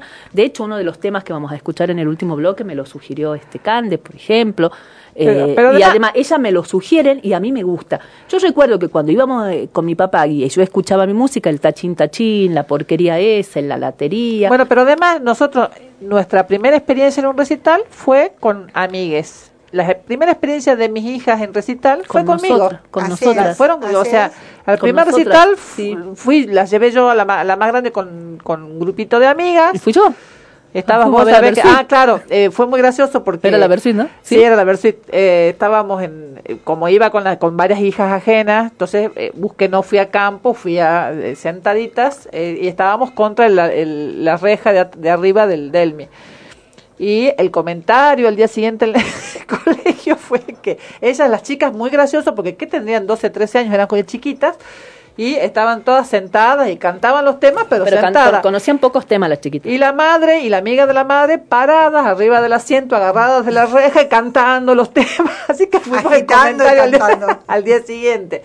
Y mi hija más chica, mm, íbamos a ver, eh, creo que el cuarteto de Nos, no, eh, no te va a gustar. Y eh, una, no vinieron a retirar una entrada de la radio, la más chica se quedaba con su abuela y demás, y este el operador avisa que había quedado una entrada sin retirar para que se había sorteado acá, y le pregunté si quería ir, y fue pobre, fue con camiseta térmica, al recital de No te va a gustar, ahí sí al campo, al campo era en la estación, este, y salió chocha, o sea, transpirada por todo, porque estuvo, estaba caluroso claramente como todo recital, pero eh, chocha de la vida. Así que este, esa diferencia con este, yo escucho mucha música que escuchan ellas y ellas escuchan mucha música que escuché yo. Eso nos pasa también en casa, eso sí. nos pasa. Y digo, siempre eh, esta cosa de, de tener años también nos da la posibilidad de haber vivido todo esto y de tener esta... ¿Qué, qué música te gusta?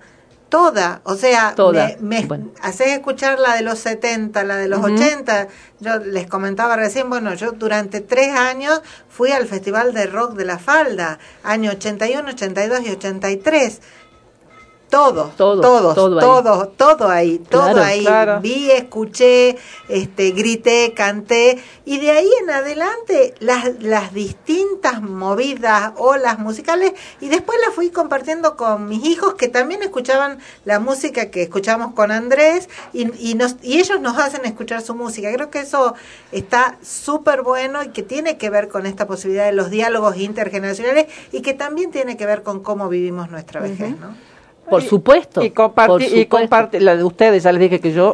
No, yo, yo no, nunca tuve mambos con mi edad. De No, hecho, yo no tengo mambos con mi edad, a... pero no me La siento palabra, bien. Pero la no, palabra no, no no te me gusta, siento bien, pero- es que no me Yo siento. tampoco. A mí la palabra vieja no me molesta. Viejo es algo que No, ya pero tiene eso- pero- sus años y yo ya tengo mis años. O sea, a los 60 años voy a ser, así con comillas estoy diciendo vieja, según voy a ser una adulta mayor, una vieja, y no voy a tener problemas con decirlo, porque eh, la palabra es lo que es, digamos, y porque tenemos que, que sacarle la carga negativa al término viejo, ¿no? Me parece que por eso, y vieja y a mucha honra, ya, ya quisieran muchas llegar a nuestra edad con nuestra apertura de cabeza, por ejemplo, porque creo que las tres tenemos, somos muy amplias en nuestra forma de pensar y si no lo éramos, fuimos haciéndolo un poco por tracción de nuestras hijas, un poco por la gente, por los entornos con los que nos movemos. Yo creo que tenemos la cabeza abierta, a mí no me escandaliza nada, nada, ni, ni de música, ni de sexo, no, nada. Yo acepto todo lo que me digan, me puede ir o no, me puede gustar o no, pero acepto, creo que no soy una vieja convencional como la que uno se imaginaba, viste, una persona mayor más conservadora, con más tendencia a juzgar, a cuestionar y a criticar los avances de la modernidad. Entonces, en esa revolución de las viejas, eso es un camino que yo quiero transitar y no me, no me preocupa la palabra vieja. También en el- hablando de, de, de la modernidad, digamos. en- Ni no- tampoco me preocupa la palabra gorda, que antes sí me preocupaba. nos descubrimos, nos descubrimos, este, eh, en mi caso siempre me interesó mucho todo, todo aparato nuevo, toda tecnología nueva. Entonces cuando aparecieron las máquinas de escribir eléctricas, yo era la que este, aprendí a usarlas y enseñaba a- a- este, en, el estudio de mi papá. Cuando aparecieron las computadoras lo mismo y así el día de hoy que en general no voy a decir que soy una luz pero en general este me manejo bastante bien y a mí la verdad que si puedo, tengo que sacar algo positivo de la pandemia es todo lo que se este ah, se transformó mi trabajo este en ese sentido Eh, y veo que mucha gente de, de- de mi edad no mucha gente de mi edad se queja este, se queja de que Ese es eh, otro tema, el celular, los jueguitos. A mí, por ejemplo, me gusta toda la saga de Marvel y me encantan películas eh, fuera del circuito comercial también y, cine alternativo y los jueguitos y el uso del celular y de las redes sociales. Y, y, y sí, hay gente que de nuestra edad que no quiere saber nada, que ¿viste? Con, con los avances, con las nuevas cosas y, y algunos y algunos hasta con orgullo, ¿no? Es como, bueno, eso no es para mí. y orgulloso. Deberían tener vergüenza. Vivimos en un mundo cambiante y dinámico y nosotros tenemos que entrar en esa dinámica. Creo que sí, en ese sentido eh, eh, tenemos mayor capacidad de adaptación. No, no renegamos de esa capacidad de adaptación. Este, tomamos lo que nos sirve de lo, de lo que va cambiando y, y, y es la única, me parece a mí que es la única manera de sobrevivir porque el mundo desde que nosotros éramos niñas hasta ahora cambió mucho más que lo que cambió desde que nuestros padres eran este Totalmente. este niños hasta hasta nuestra cuando ellos tuvieron nuestra edad. Nosotros hablamos de celulares y estamos hipercomunicadas, hiperconectadas y cuando yo era chica y adolescente en el barrio entre cerritos que vivíamos eran muy pocas las casas que tenían teléfono y cualquier emergencia había que ir a pedirle al vecino o que te llamaran a la casa del vecino. Mis abuelos que eran de, de Rosario Santa Fe nos llamaban a la casa de un vecino que vivía al frente. Claro. Digo, y hoy nos parece imposible. O sea, el mundo ha cambiado tanto, tanto, en tan poco tiempo, ¿no? Y entonces, ¿y cómo eh, en realidad se trata de tener desafíos? Yo pensaba recién, bueno, todo lo que aprendiste, Verónica, en la pandemia, porque lo asumiste como un desafío, ¿no? O sea, tengo que aprender, tengo que estar comunicada, tengo que mejorar, encontrar la forma de mejorar el trabajo desde el lugar y desde lo que me toca en la pandemia, etcétera. Digo, también se trata de asumir, tener desafíos, asumirlos y seguir avanzando. Es que seguir para mí Y eso es la- ganarle a... La vejez en el sentido del que, del que estamos hablando, digamos, me parece que está ahí, digamos, en el que no se adapta. Me parece que viejo es el que no, no tiene capacidad de adaptación, Ahí el que, el que se queda. el impo- que- es una cuestión que se- cronológica. Antes era mejor, digamos, la- lo- eh, Claro. todo antes era mejor. Y no, no era mejor, digamos, hay cosas que serán mejores en, en, en, en lo que a mí refiere mi trabajo. Tribunales sigue siendo igual de desastroso que siempre, sigue funcionando igual de mal que siempre. Pero yo no pierdo tiempo ahora haciendo filas en, en cada ventanilla para que funcione mal. Me, me enojo en mi casa, digamos. me agarro las mismas broncas, pero sin perder tiempo. Me las agarro en mi casa, los tengo cinco minutos frente a una computadora y, y hago y puedo empezar ahí nomás a hacer algo para resolverlo. Estoy pensando que de repente lo como nosotros estamos planteando y viendo tiene que ver también con nuestro lugar socioeducativo, ¿no? El lugar que nos toca en la sociedad, que hemos tenemos, hemos recibido y hemos forjado en la sociedad. Pero creo que también los distintos sectores sociales viven la vejez de una manera diferente. la posibilidad de repensarse y re- mirarse creo que también está atravesado por el tema social y económico, ¿no? Y con el tema económico viene acá el tema de la sociedad de consumo también, ¿no? Porque vos fijate que no, nos dicen que somos viejas para algunas cosas, pero les o, nos hacen sentir muchas veces grandes para algunas cosas, pero les encanta encajarnos cremas anti-age, tratamientos, votos y un montón de cosas para disimular el paso de los años, ¿no? Es una realmente es un gran mercado de- Claro, pero que ahí sí. sí. tenés desde de todos los precios variedades colores y para todos los sectores sociales no Y lamentablemente no solo el tema de las cremas, ¿no? Que este, las pastillas para dormir, los antidepresivos, este, hay un montón de cosas que van, que nos van convirtiendo también en presas de este, de esta sociedad de consumo, y ahí también es donde nos tenemos que revelar, ¿no? Esto que hablábamos del pelo, ponele, ¿no? Hay mujeres que estoy conociendo que se revelaron y dijeron, no me tiño más, me quedo con mis canas y está bien. Y qué bien, te felicito, yo me voy a seguir teniendo. Me encantaría poder decir como vos no me tiño más. Por ahora me voy a seguir teniendo porque las canas no me gustan. Pero qué bien que empecemos a liberarnos desde ahí, a plantar bandera y a decir ya no, no quiero ser esclava de, de- de la peluquería, no quiero tener que estar pensando. Conozco chicas de 40 años que ya se pusieron inyecciones de Botox dos, tres veces. Digo, pero están locas. Tenés 40 años. O sea, a mí me parece que 40 años es re joven como para hacer esas cosas, ¿no? Y bueno, esto, también caemos presas de la sociedad de consumo Sí, y del yo mercado. creo que, que, eh, pasamos, ¿no? De esto que cuánto es lo que yo decido, lo que yo deseo, lo que yo quiero y cuánto es lo que de repente se impone desde el mercado, ¿no? Y, y, y a dónde nos lleva y para qué.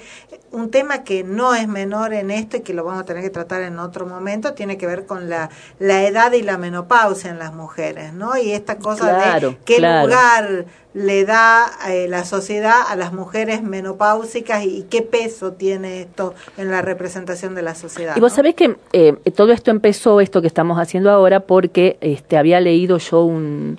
Les contaba a las chicas que hay una campaña que en su momento en el verano se llamaba Hermana Solta la Panza. En realidad empezó la semana Eh, pasada cuando hablábamos de Argentina no es blanca la discriminación Claro. a los marrones y, y ahí eh, agregamos cuáles eh, eh, discriminaciones Sí. se sumaban y, y apareció también la de la edad. la de la edad, esto de hermana solté el reloj, pero, pero hay chicas que tienen, que, que escriben, cuando empezó la campaña Herma Hermana solté el reloj, que lo hicieron el mismo grupo de, de Hermana Solta la Panza, que es un colectivo que se llama Mujeres que no fueron tapa, eh, había chicas de 29 años sintiéndose viejas porque no se habían recibido, porque no estaban casadas, porque no habían hecho Porque determinadas no habían cosas. cumplido con algún mandato. 29 años, te sentís vieja. Entonces, de, ahí vino esta idea de solté el reloj, ya está. Digamos, ¿no? Y es un poco como la retomamos nosotros con esto de la revolución de las viejas, ya está, soltemos el reloj. Se trata de ser felices y con esto de se aumentó la expectativa de vida, decidamos si van a ser más años para ser vieja, vieja a la vieja usanza o para vivir. ¿no? Que ¿Para qué queremos vivir más años? ¿Queremos vivir más años o queremos ser viejos más años? Este, creo que eso tiene que ser este un hilo conductor de, de, de lo nuestro de aquí en más. Y a las chiquilinas de 29, 30 años, déjense de joder.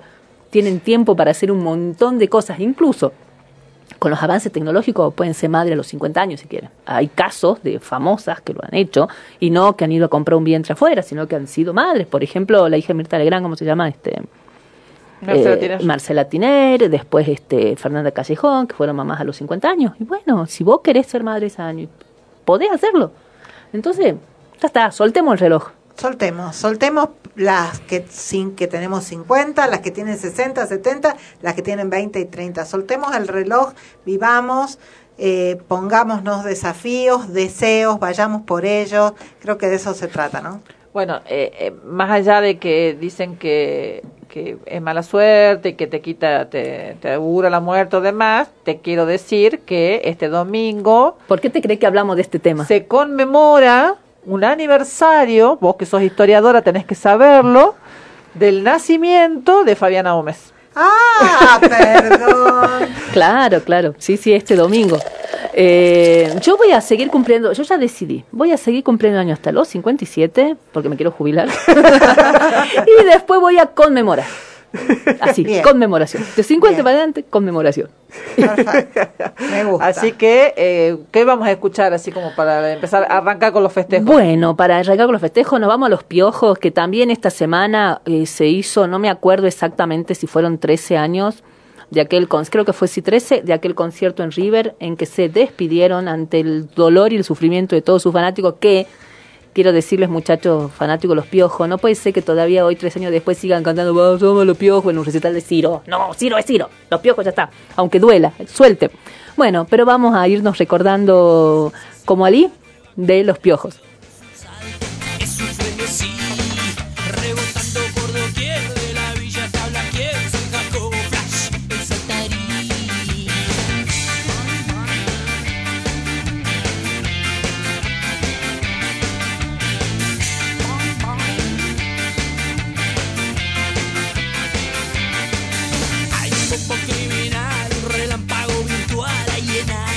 get the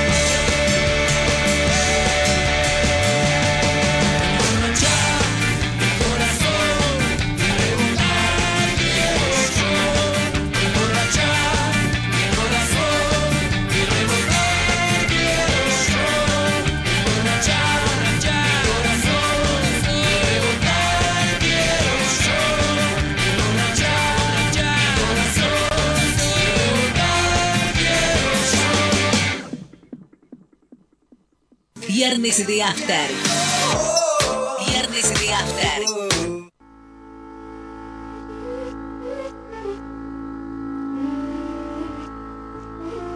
La verdad es un valle triste, un par de ojos llorosos, dos pies descalzos. La verdad es un llanto ahogado, una carcajada feliz, un beso robado. La verdad siempre aflora cuando algunos callan y la gente habla. 88.1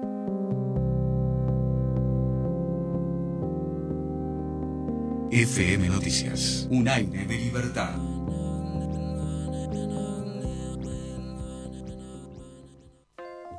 ...25 barrios de zona sudeste, este y norte de la ciudad... ...se conectan ahora con la línea 3E de Saeta... ...un servicio ágil y rápido que brinda transporte... ...a trabajadores de empresas de la Ruta 9... ...y a través del acceso norte... ...llega a las universidades Católica y UNSA... ...y a Ciudad Judicial. Nueva línea 3E. Es otro servicio de Saeta. www.turradioinfo.com, el sitio web para tu emisora en 5 minutos. www.turradioinfo.com, Radio Info, el sistema de gestión de contenidos web con la última tecnología en diseños.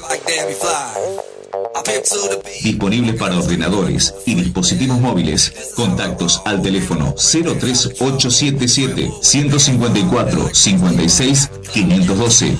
Gonzalo Sebastián Medina. Alviero Sistemas de Seguridad. Monitoreo de imágenes por Internet. Cámaras de seguridad para el control de su casa, negocio, empresa, desde cualquier parte del mundo.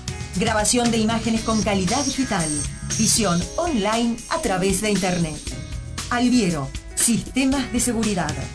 421-8800. Alviero, Sistemas de Seguridad.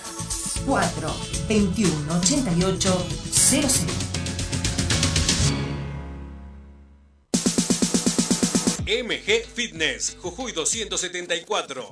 Entrenamiento funcional, pilates, boxeo, árabe, patín, ritmos, pesa, tela, zumba, gimnasia rítmica y más. MG Fitness, 2x1 para personal de fuerzas de seguridad. Consulta más promos al 3875 812999 o al 3875 603998. MG Fitness. Vení a moverte.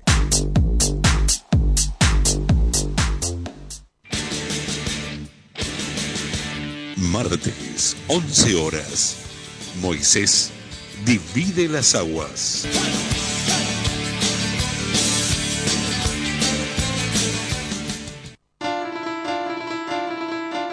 Nunca vamos a dejar de ser ciudadanos comunes. 88.1, 88.1, 88.1. FM Noticias. La opinión de la gente.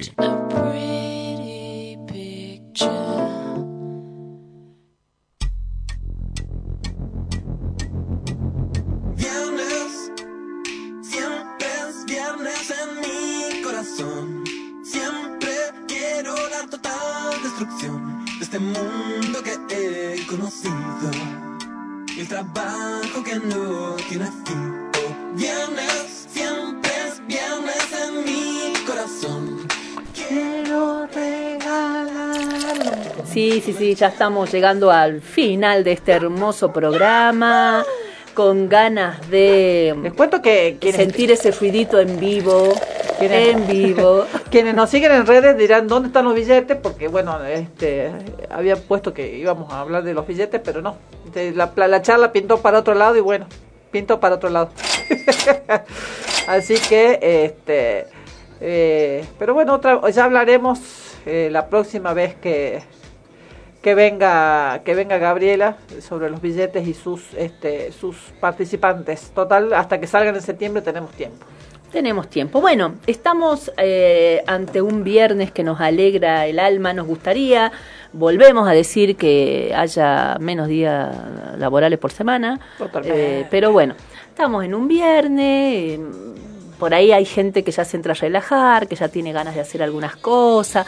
Viernes y principio de mes, o sea que algunos, este, los, tra- los que tienen trabajo, eh, a lo mejor pueden No, disponer hay- de unos pesitos para hay- salir a principio de mes, porque con la inflación como tal no nos dura mucho tiempo, es solo lo primero del mes y olvídate. Quienes tienen trabajo en relación de dependencia seguramente están, están esperando con ansias El aguinaldo, aguinaldo y este. demás. Eh, quienes no, este, este, los que somos Empecemos- mono- ya empezamos a bailar nosotros acá. los monotributistas lo tenemos que arreglar con lo que tenemos, pero bueno, eh, en realidad nos arreglamos, en mi caso me arreglo con los aguinaldos de los, de los demás. Cuando cobran el aguinaldo, algunos se acuerdan de mí y me vienen a pagar, digamos. así, así funciona mi economía. Pero bueno, eh, hablando de parejas, de disparejas, eh, viste que ahora Shakira parece que quiere ser una superheroína. Que parece que Pero U- una del UCM, no de, no de, no del universo Marvel, sino del UCM. Sí, sí. Bueno, la verdad que en, eh, estuvo, estuvieron divirtiéndose un montón en las redes, la gente que consume redes con memes, con comentarios, con chistes, a raíz de la crisis matrimonial de este Shakira y de Piqué. Shakira y Piqué. Este, así que bueno, han consumido mucho, se han reído mucho. La verdad es que qué querés que te diga. Parece que Piqué engañó a Shakira con y que ella lo habría descubierto. Esto no fue de nuevo, entonces ahora se supone que la canción que escribió era tiraba algunos guiños y algunas pistas a lo que había pasado. Cuestión es que, hermana, vos facturás 14 millones de dólares al año, de euros al año, el 3 millones de euros al año. No lo pensé mucho. Te engañó el infeliz, pégale una patada y que pase otro desgraciado en su lugar. Y, ¿Cómo y- te explico? Y, y nos pongamos en chusma, eh, este, si el desgraciado es el que el que dicen que es, pero bienvenido el Encima, cambio. no, bienvenido el cambio y sos una diosa, Shakira. ¿Quién como Shakira? Que se separa de Piqué y ahí nomás tiene flores de candidato, por favor. Este, ¿Será Supergirl? ¿Quién ¿En la- diría? ¿En la próxima? ¿Quién diría? O- Porque está o- Superman y... O este, Gatúbela, porque recordemos que claro. Mattel era, era compañera, en cambio Gatúbela ahí tuvo... tuvo ahí una cosa. Bueno, la cuestión es que las redes estuvieron al orden del día muy graciosos los memes, los comentarios, los chistes, todo lo que se comentó en el- torno el- a esta el ba- el separación. básico, porque bueno, para, para, para quien no lo leyó, dicen que estaría, que su, su nuevo crash sería este Superman. No me va a salir ahora el nombre del actor de Superman. Cullen, creo que es. Este, no. Este, Edward Cullen era el, vampiro en, en la saga de, de los vampiros, que no me ahora el nombre. Crepúsculo. Eh, y eh, hay, hay una foto de una escena de la película de Superman en la que Luisa Lane le pregunta a Superman de qué, qué significa la S y, y, y Superman le contesta Shakira. Shakira, sí, ese está muy gracioso, muy gracioso.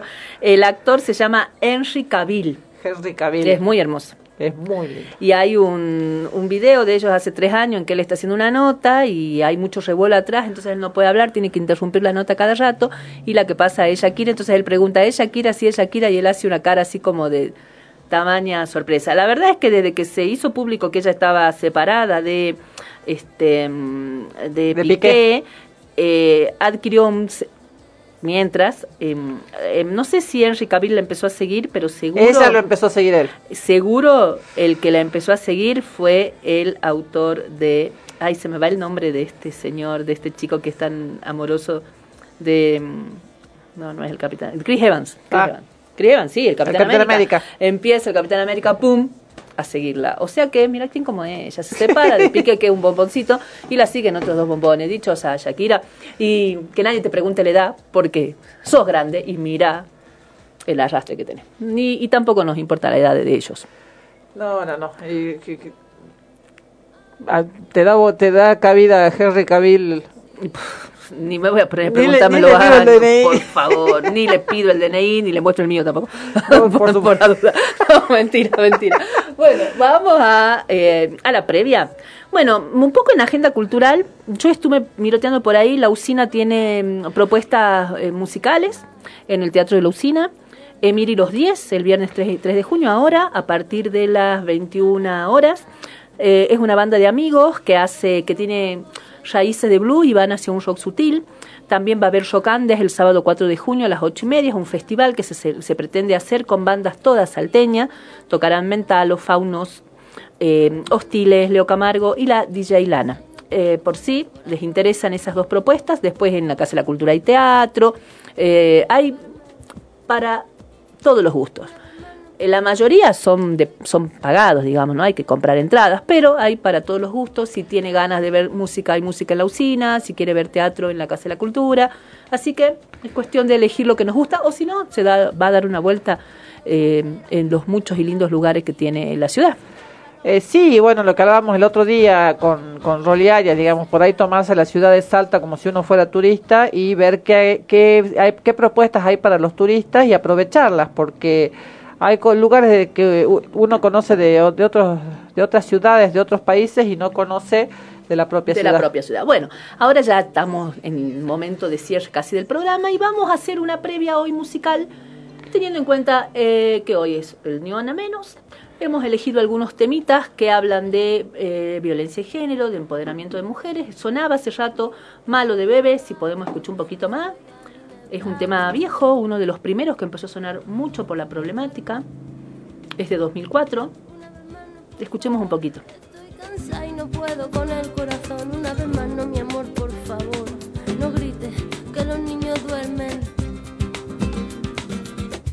volverme como el fuego. Voy a quemar tu puño de acero. Y del morado de mis mejillas saldrá el valor. Pa' cobrarme las heridas. Malo, malo, malo eres. No se daña quien se quiere. No. Tonto, tonto, tonto eres, no te pienses mejor que las mujeres. Malo, malo, malo eres. No se daña quien se quiere. No. Tonto, tonto, tonto eres. No te pienses mejor que las mujeres. Eh, Bebe contaba es este que mm, lo escribió medio encabronada este tema. Después de leer noticias de femicidios, ese año había habido muchísimos. Ellos se, se escandalizan. En 2004 había habido 72 femicidios en España.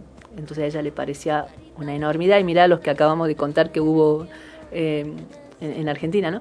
Bueno, le parecieron muchísimos. Entonces, encabronada de ver tantas noticias de mujeres asesinadas en manos de parejas, exparejas, novios, le salió esta canción, ¿no? Es lo que ella cuenta. Mano, mi amor, por favor, no grites que los niños duermen. Una vez más, no, por favor, que estoy cansada y no puedo con el corazón. Una vez más, no, mi amor, por favor, no grites que los niños duermen. A volverme como el fuego, voy a quemar tu puño de acero y del morado de mis mejillas saldrá el valor para cobrarme las heridas.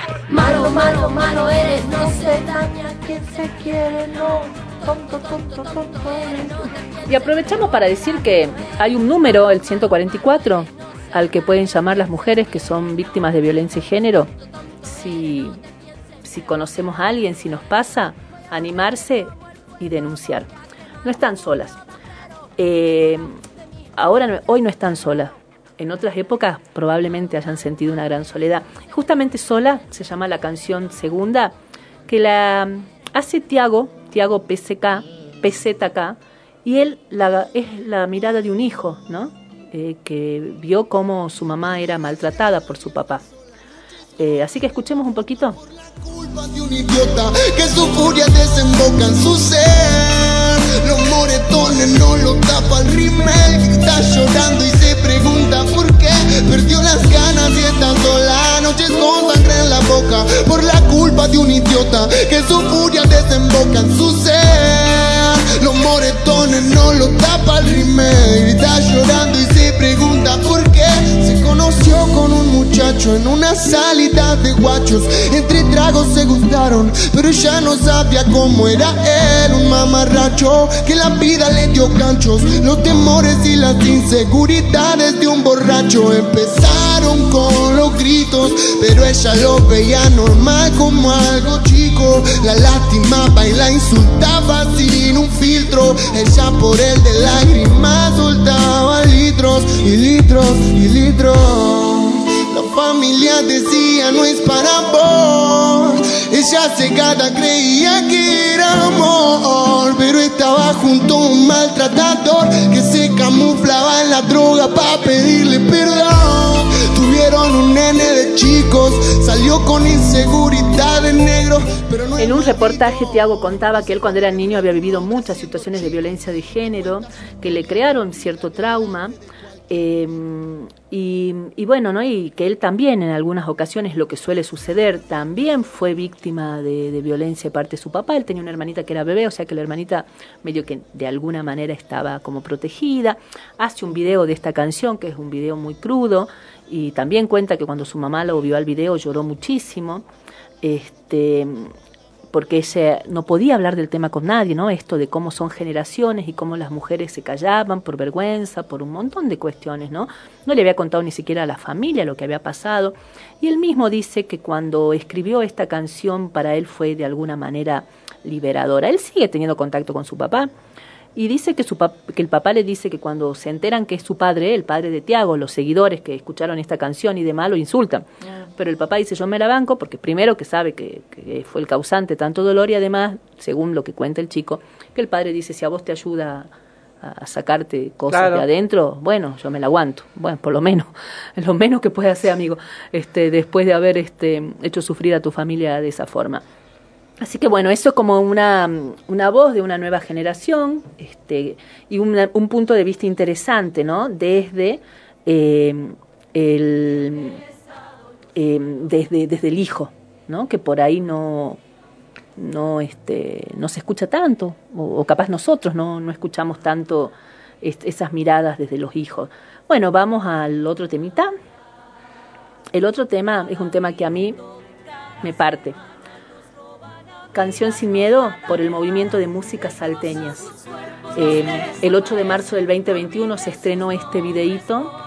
Eh, el que lo pueda ver también búsquelo porque nos desgarra además particularmente porque hay nombres conocidos, nombres que habrán transitado calles al lado nuestro y que hoy ya no están. Escuchemos. Niñas madres del norte argentino por Luján Peñalba y su sueño dormido. Cantamos sin miedo, pedimos justicia, gritamos por cada desaparecida. Que resuene fuerte, nos queremos vivas, que caiga con fuerza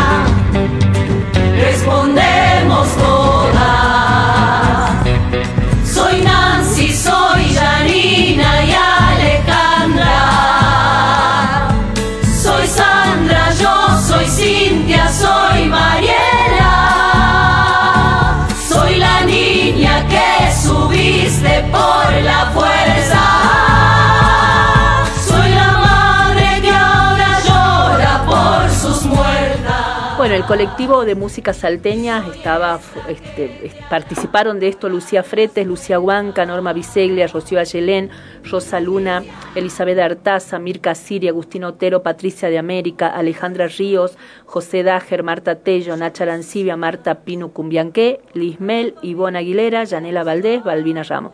Un gran trabajo, una gran producción. Bueno,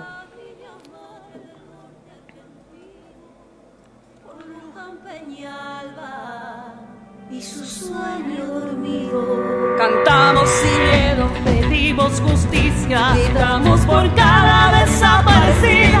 Que resuene fuerte, nos queremos vivas, que caigan con fuerza. El feminicida, que caiga con fuerza. El feminicida. y en esa línea, Miss Bolivia dice, paren de matarnos.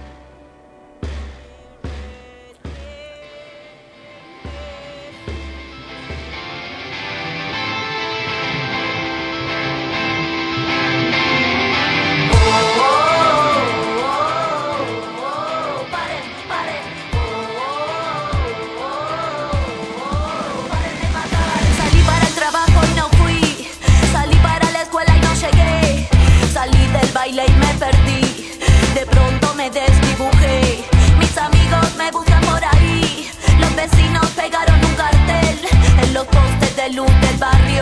En la calle, en el subte, en el tren. Me busca mi hermano, me busca mi madre. Perdí contacto ayer a la tarde. Vino la tele, habló mi padre.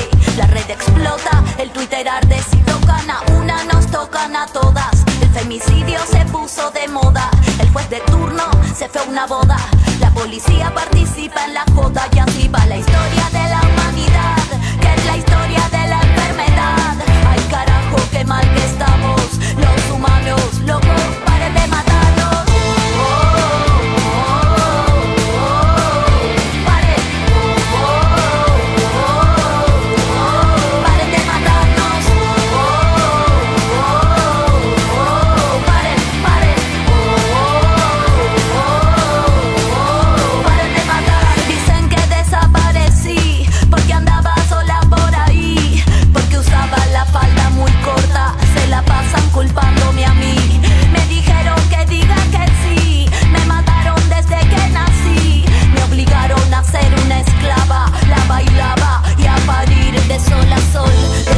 Mañana me matan y mueren todas mis hermanas. Me duele el cuerpo y las entrañas. No quiero que me toque chavo, no tengo ganas. Me matan y se infecta la raza humana. Le temen al poder que de mi boca emana. Soy esta herida que pudre y no sana. Me matan y conmigo se muere mi mamá. Y es la historia de la humanidad, que es la historia de la enfermedad. Ay carajo, qué mal que estamos. Los humanos locos, paren de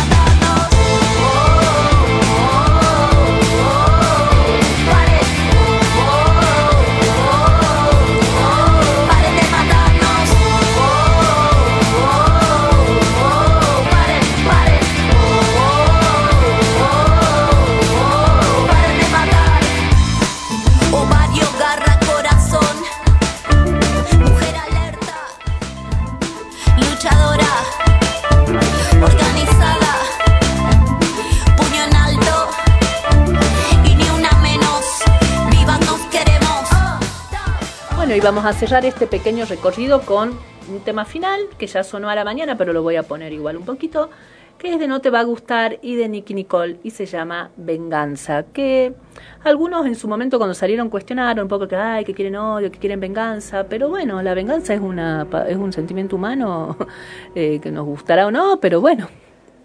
Ahí está, es lo que sentimos. La violencia suele interpretarse desde el lado del violento feminista como Así es. venganza por algo que ellos entienden que les generó daño. Así es, así es. Así que escuchamos un poquito de eso y ya volvemos a despedirnos. Vi en esos ojos, pero hoy te vuelvo a encontrar y me las vas a pagar. No te dolió verme asustada.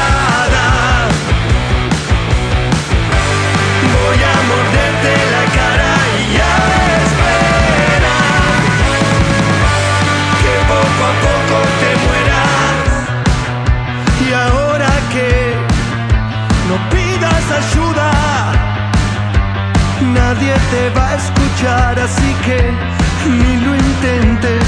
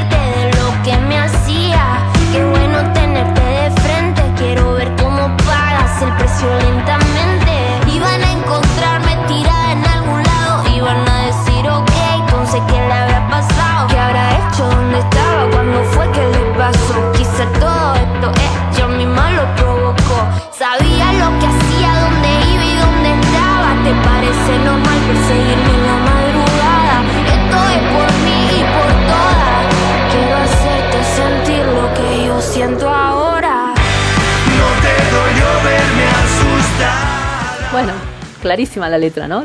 Aparte que acá no la caritiemos.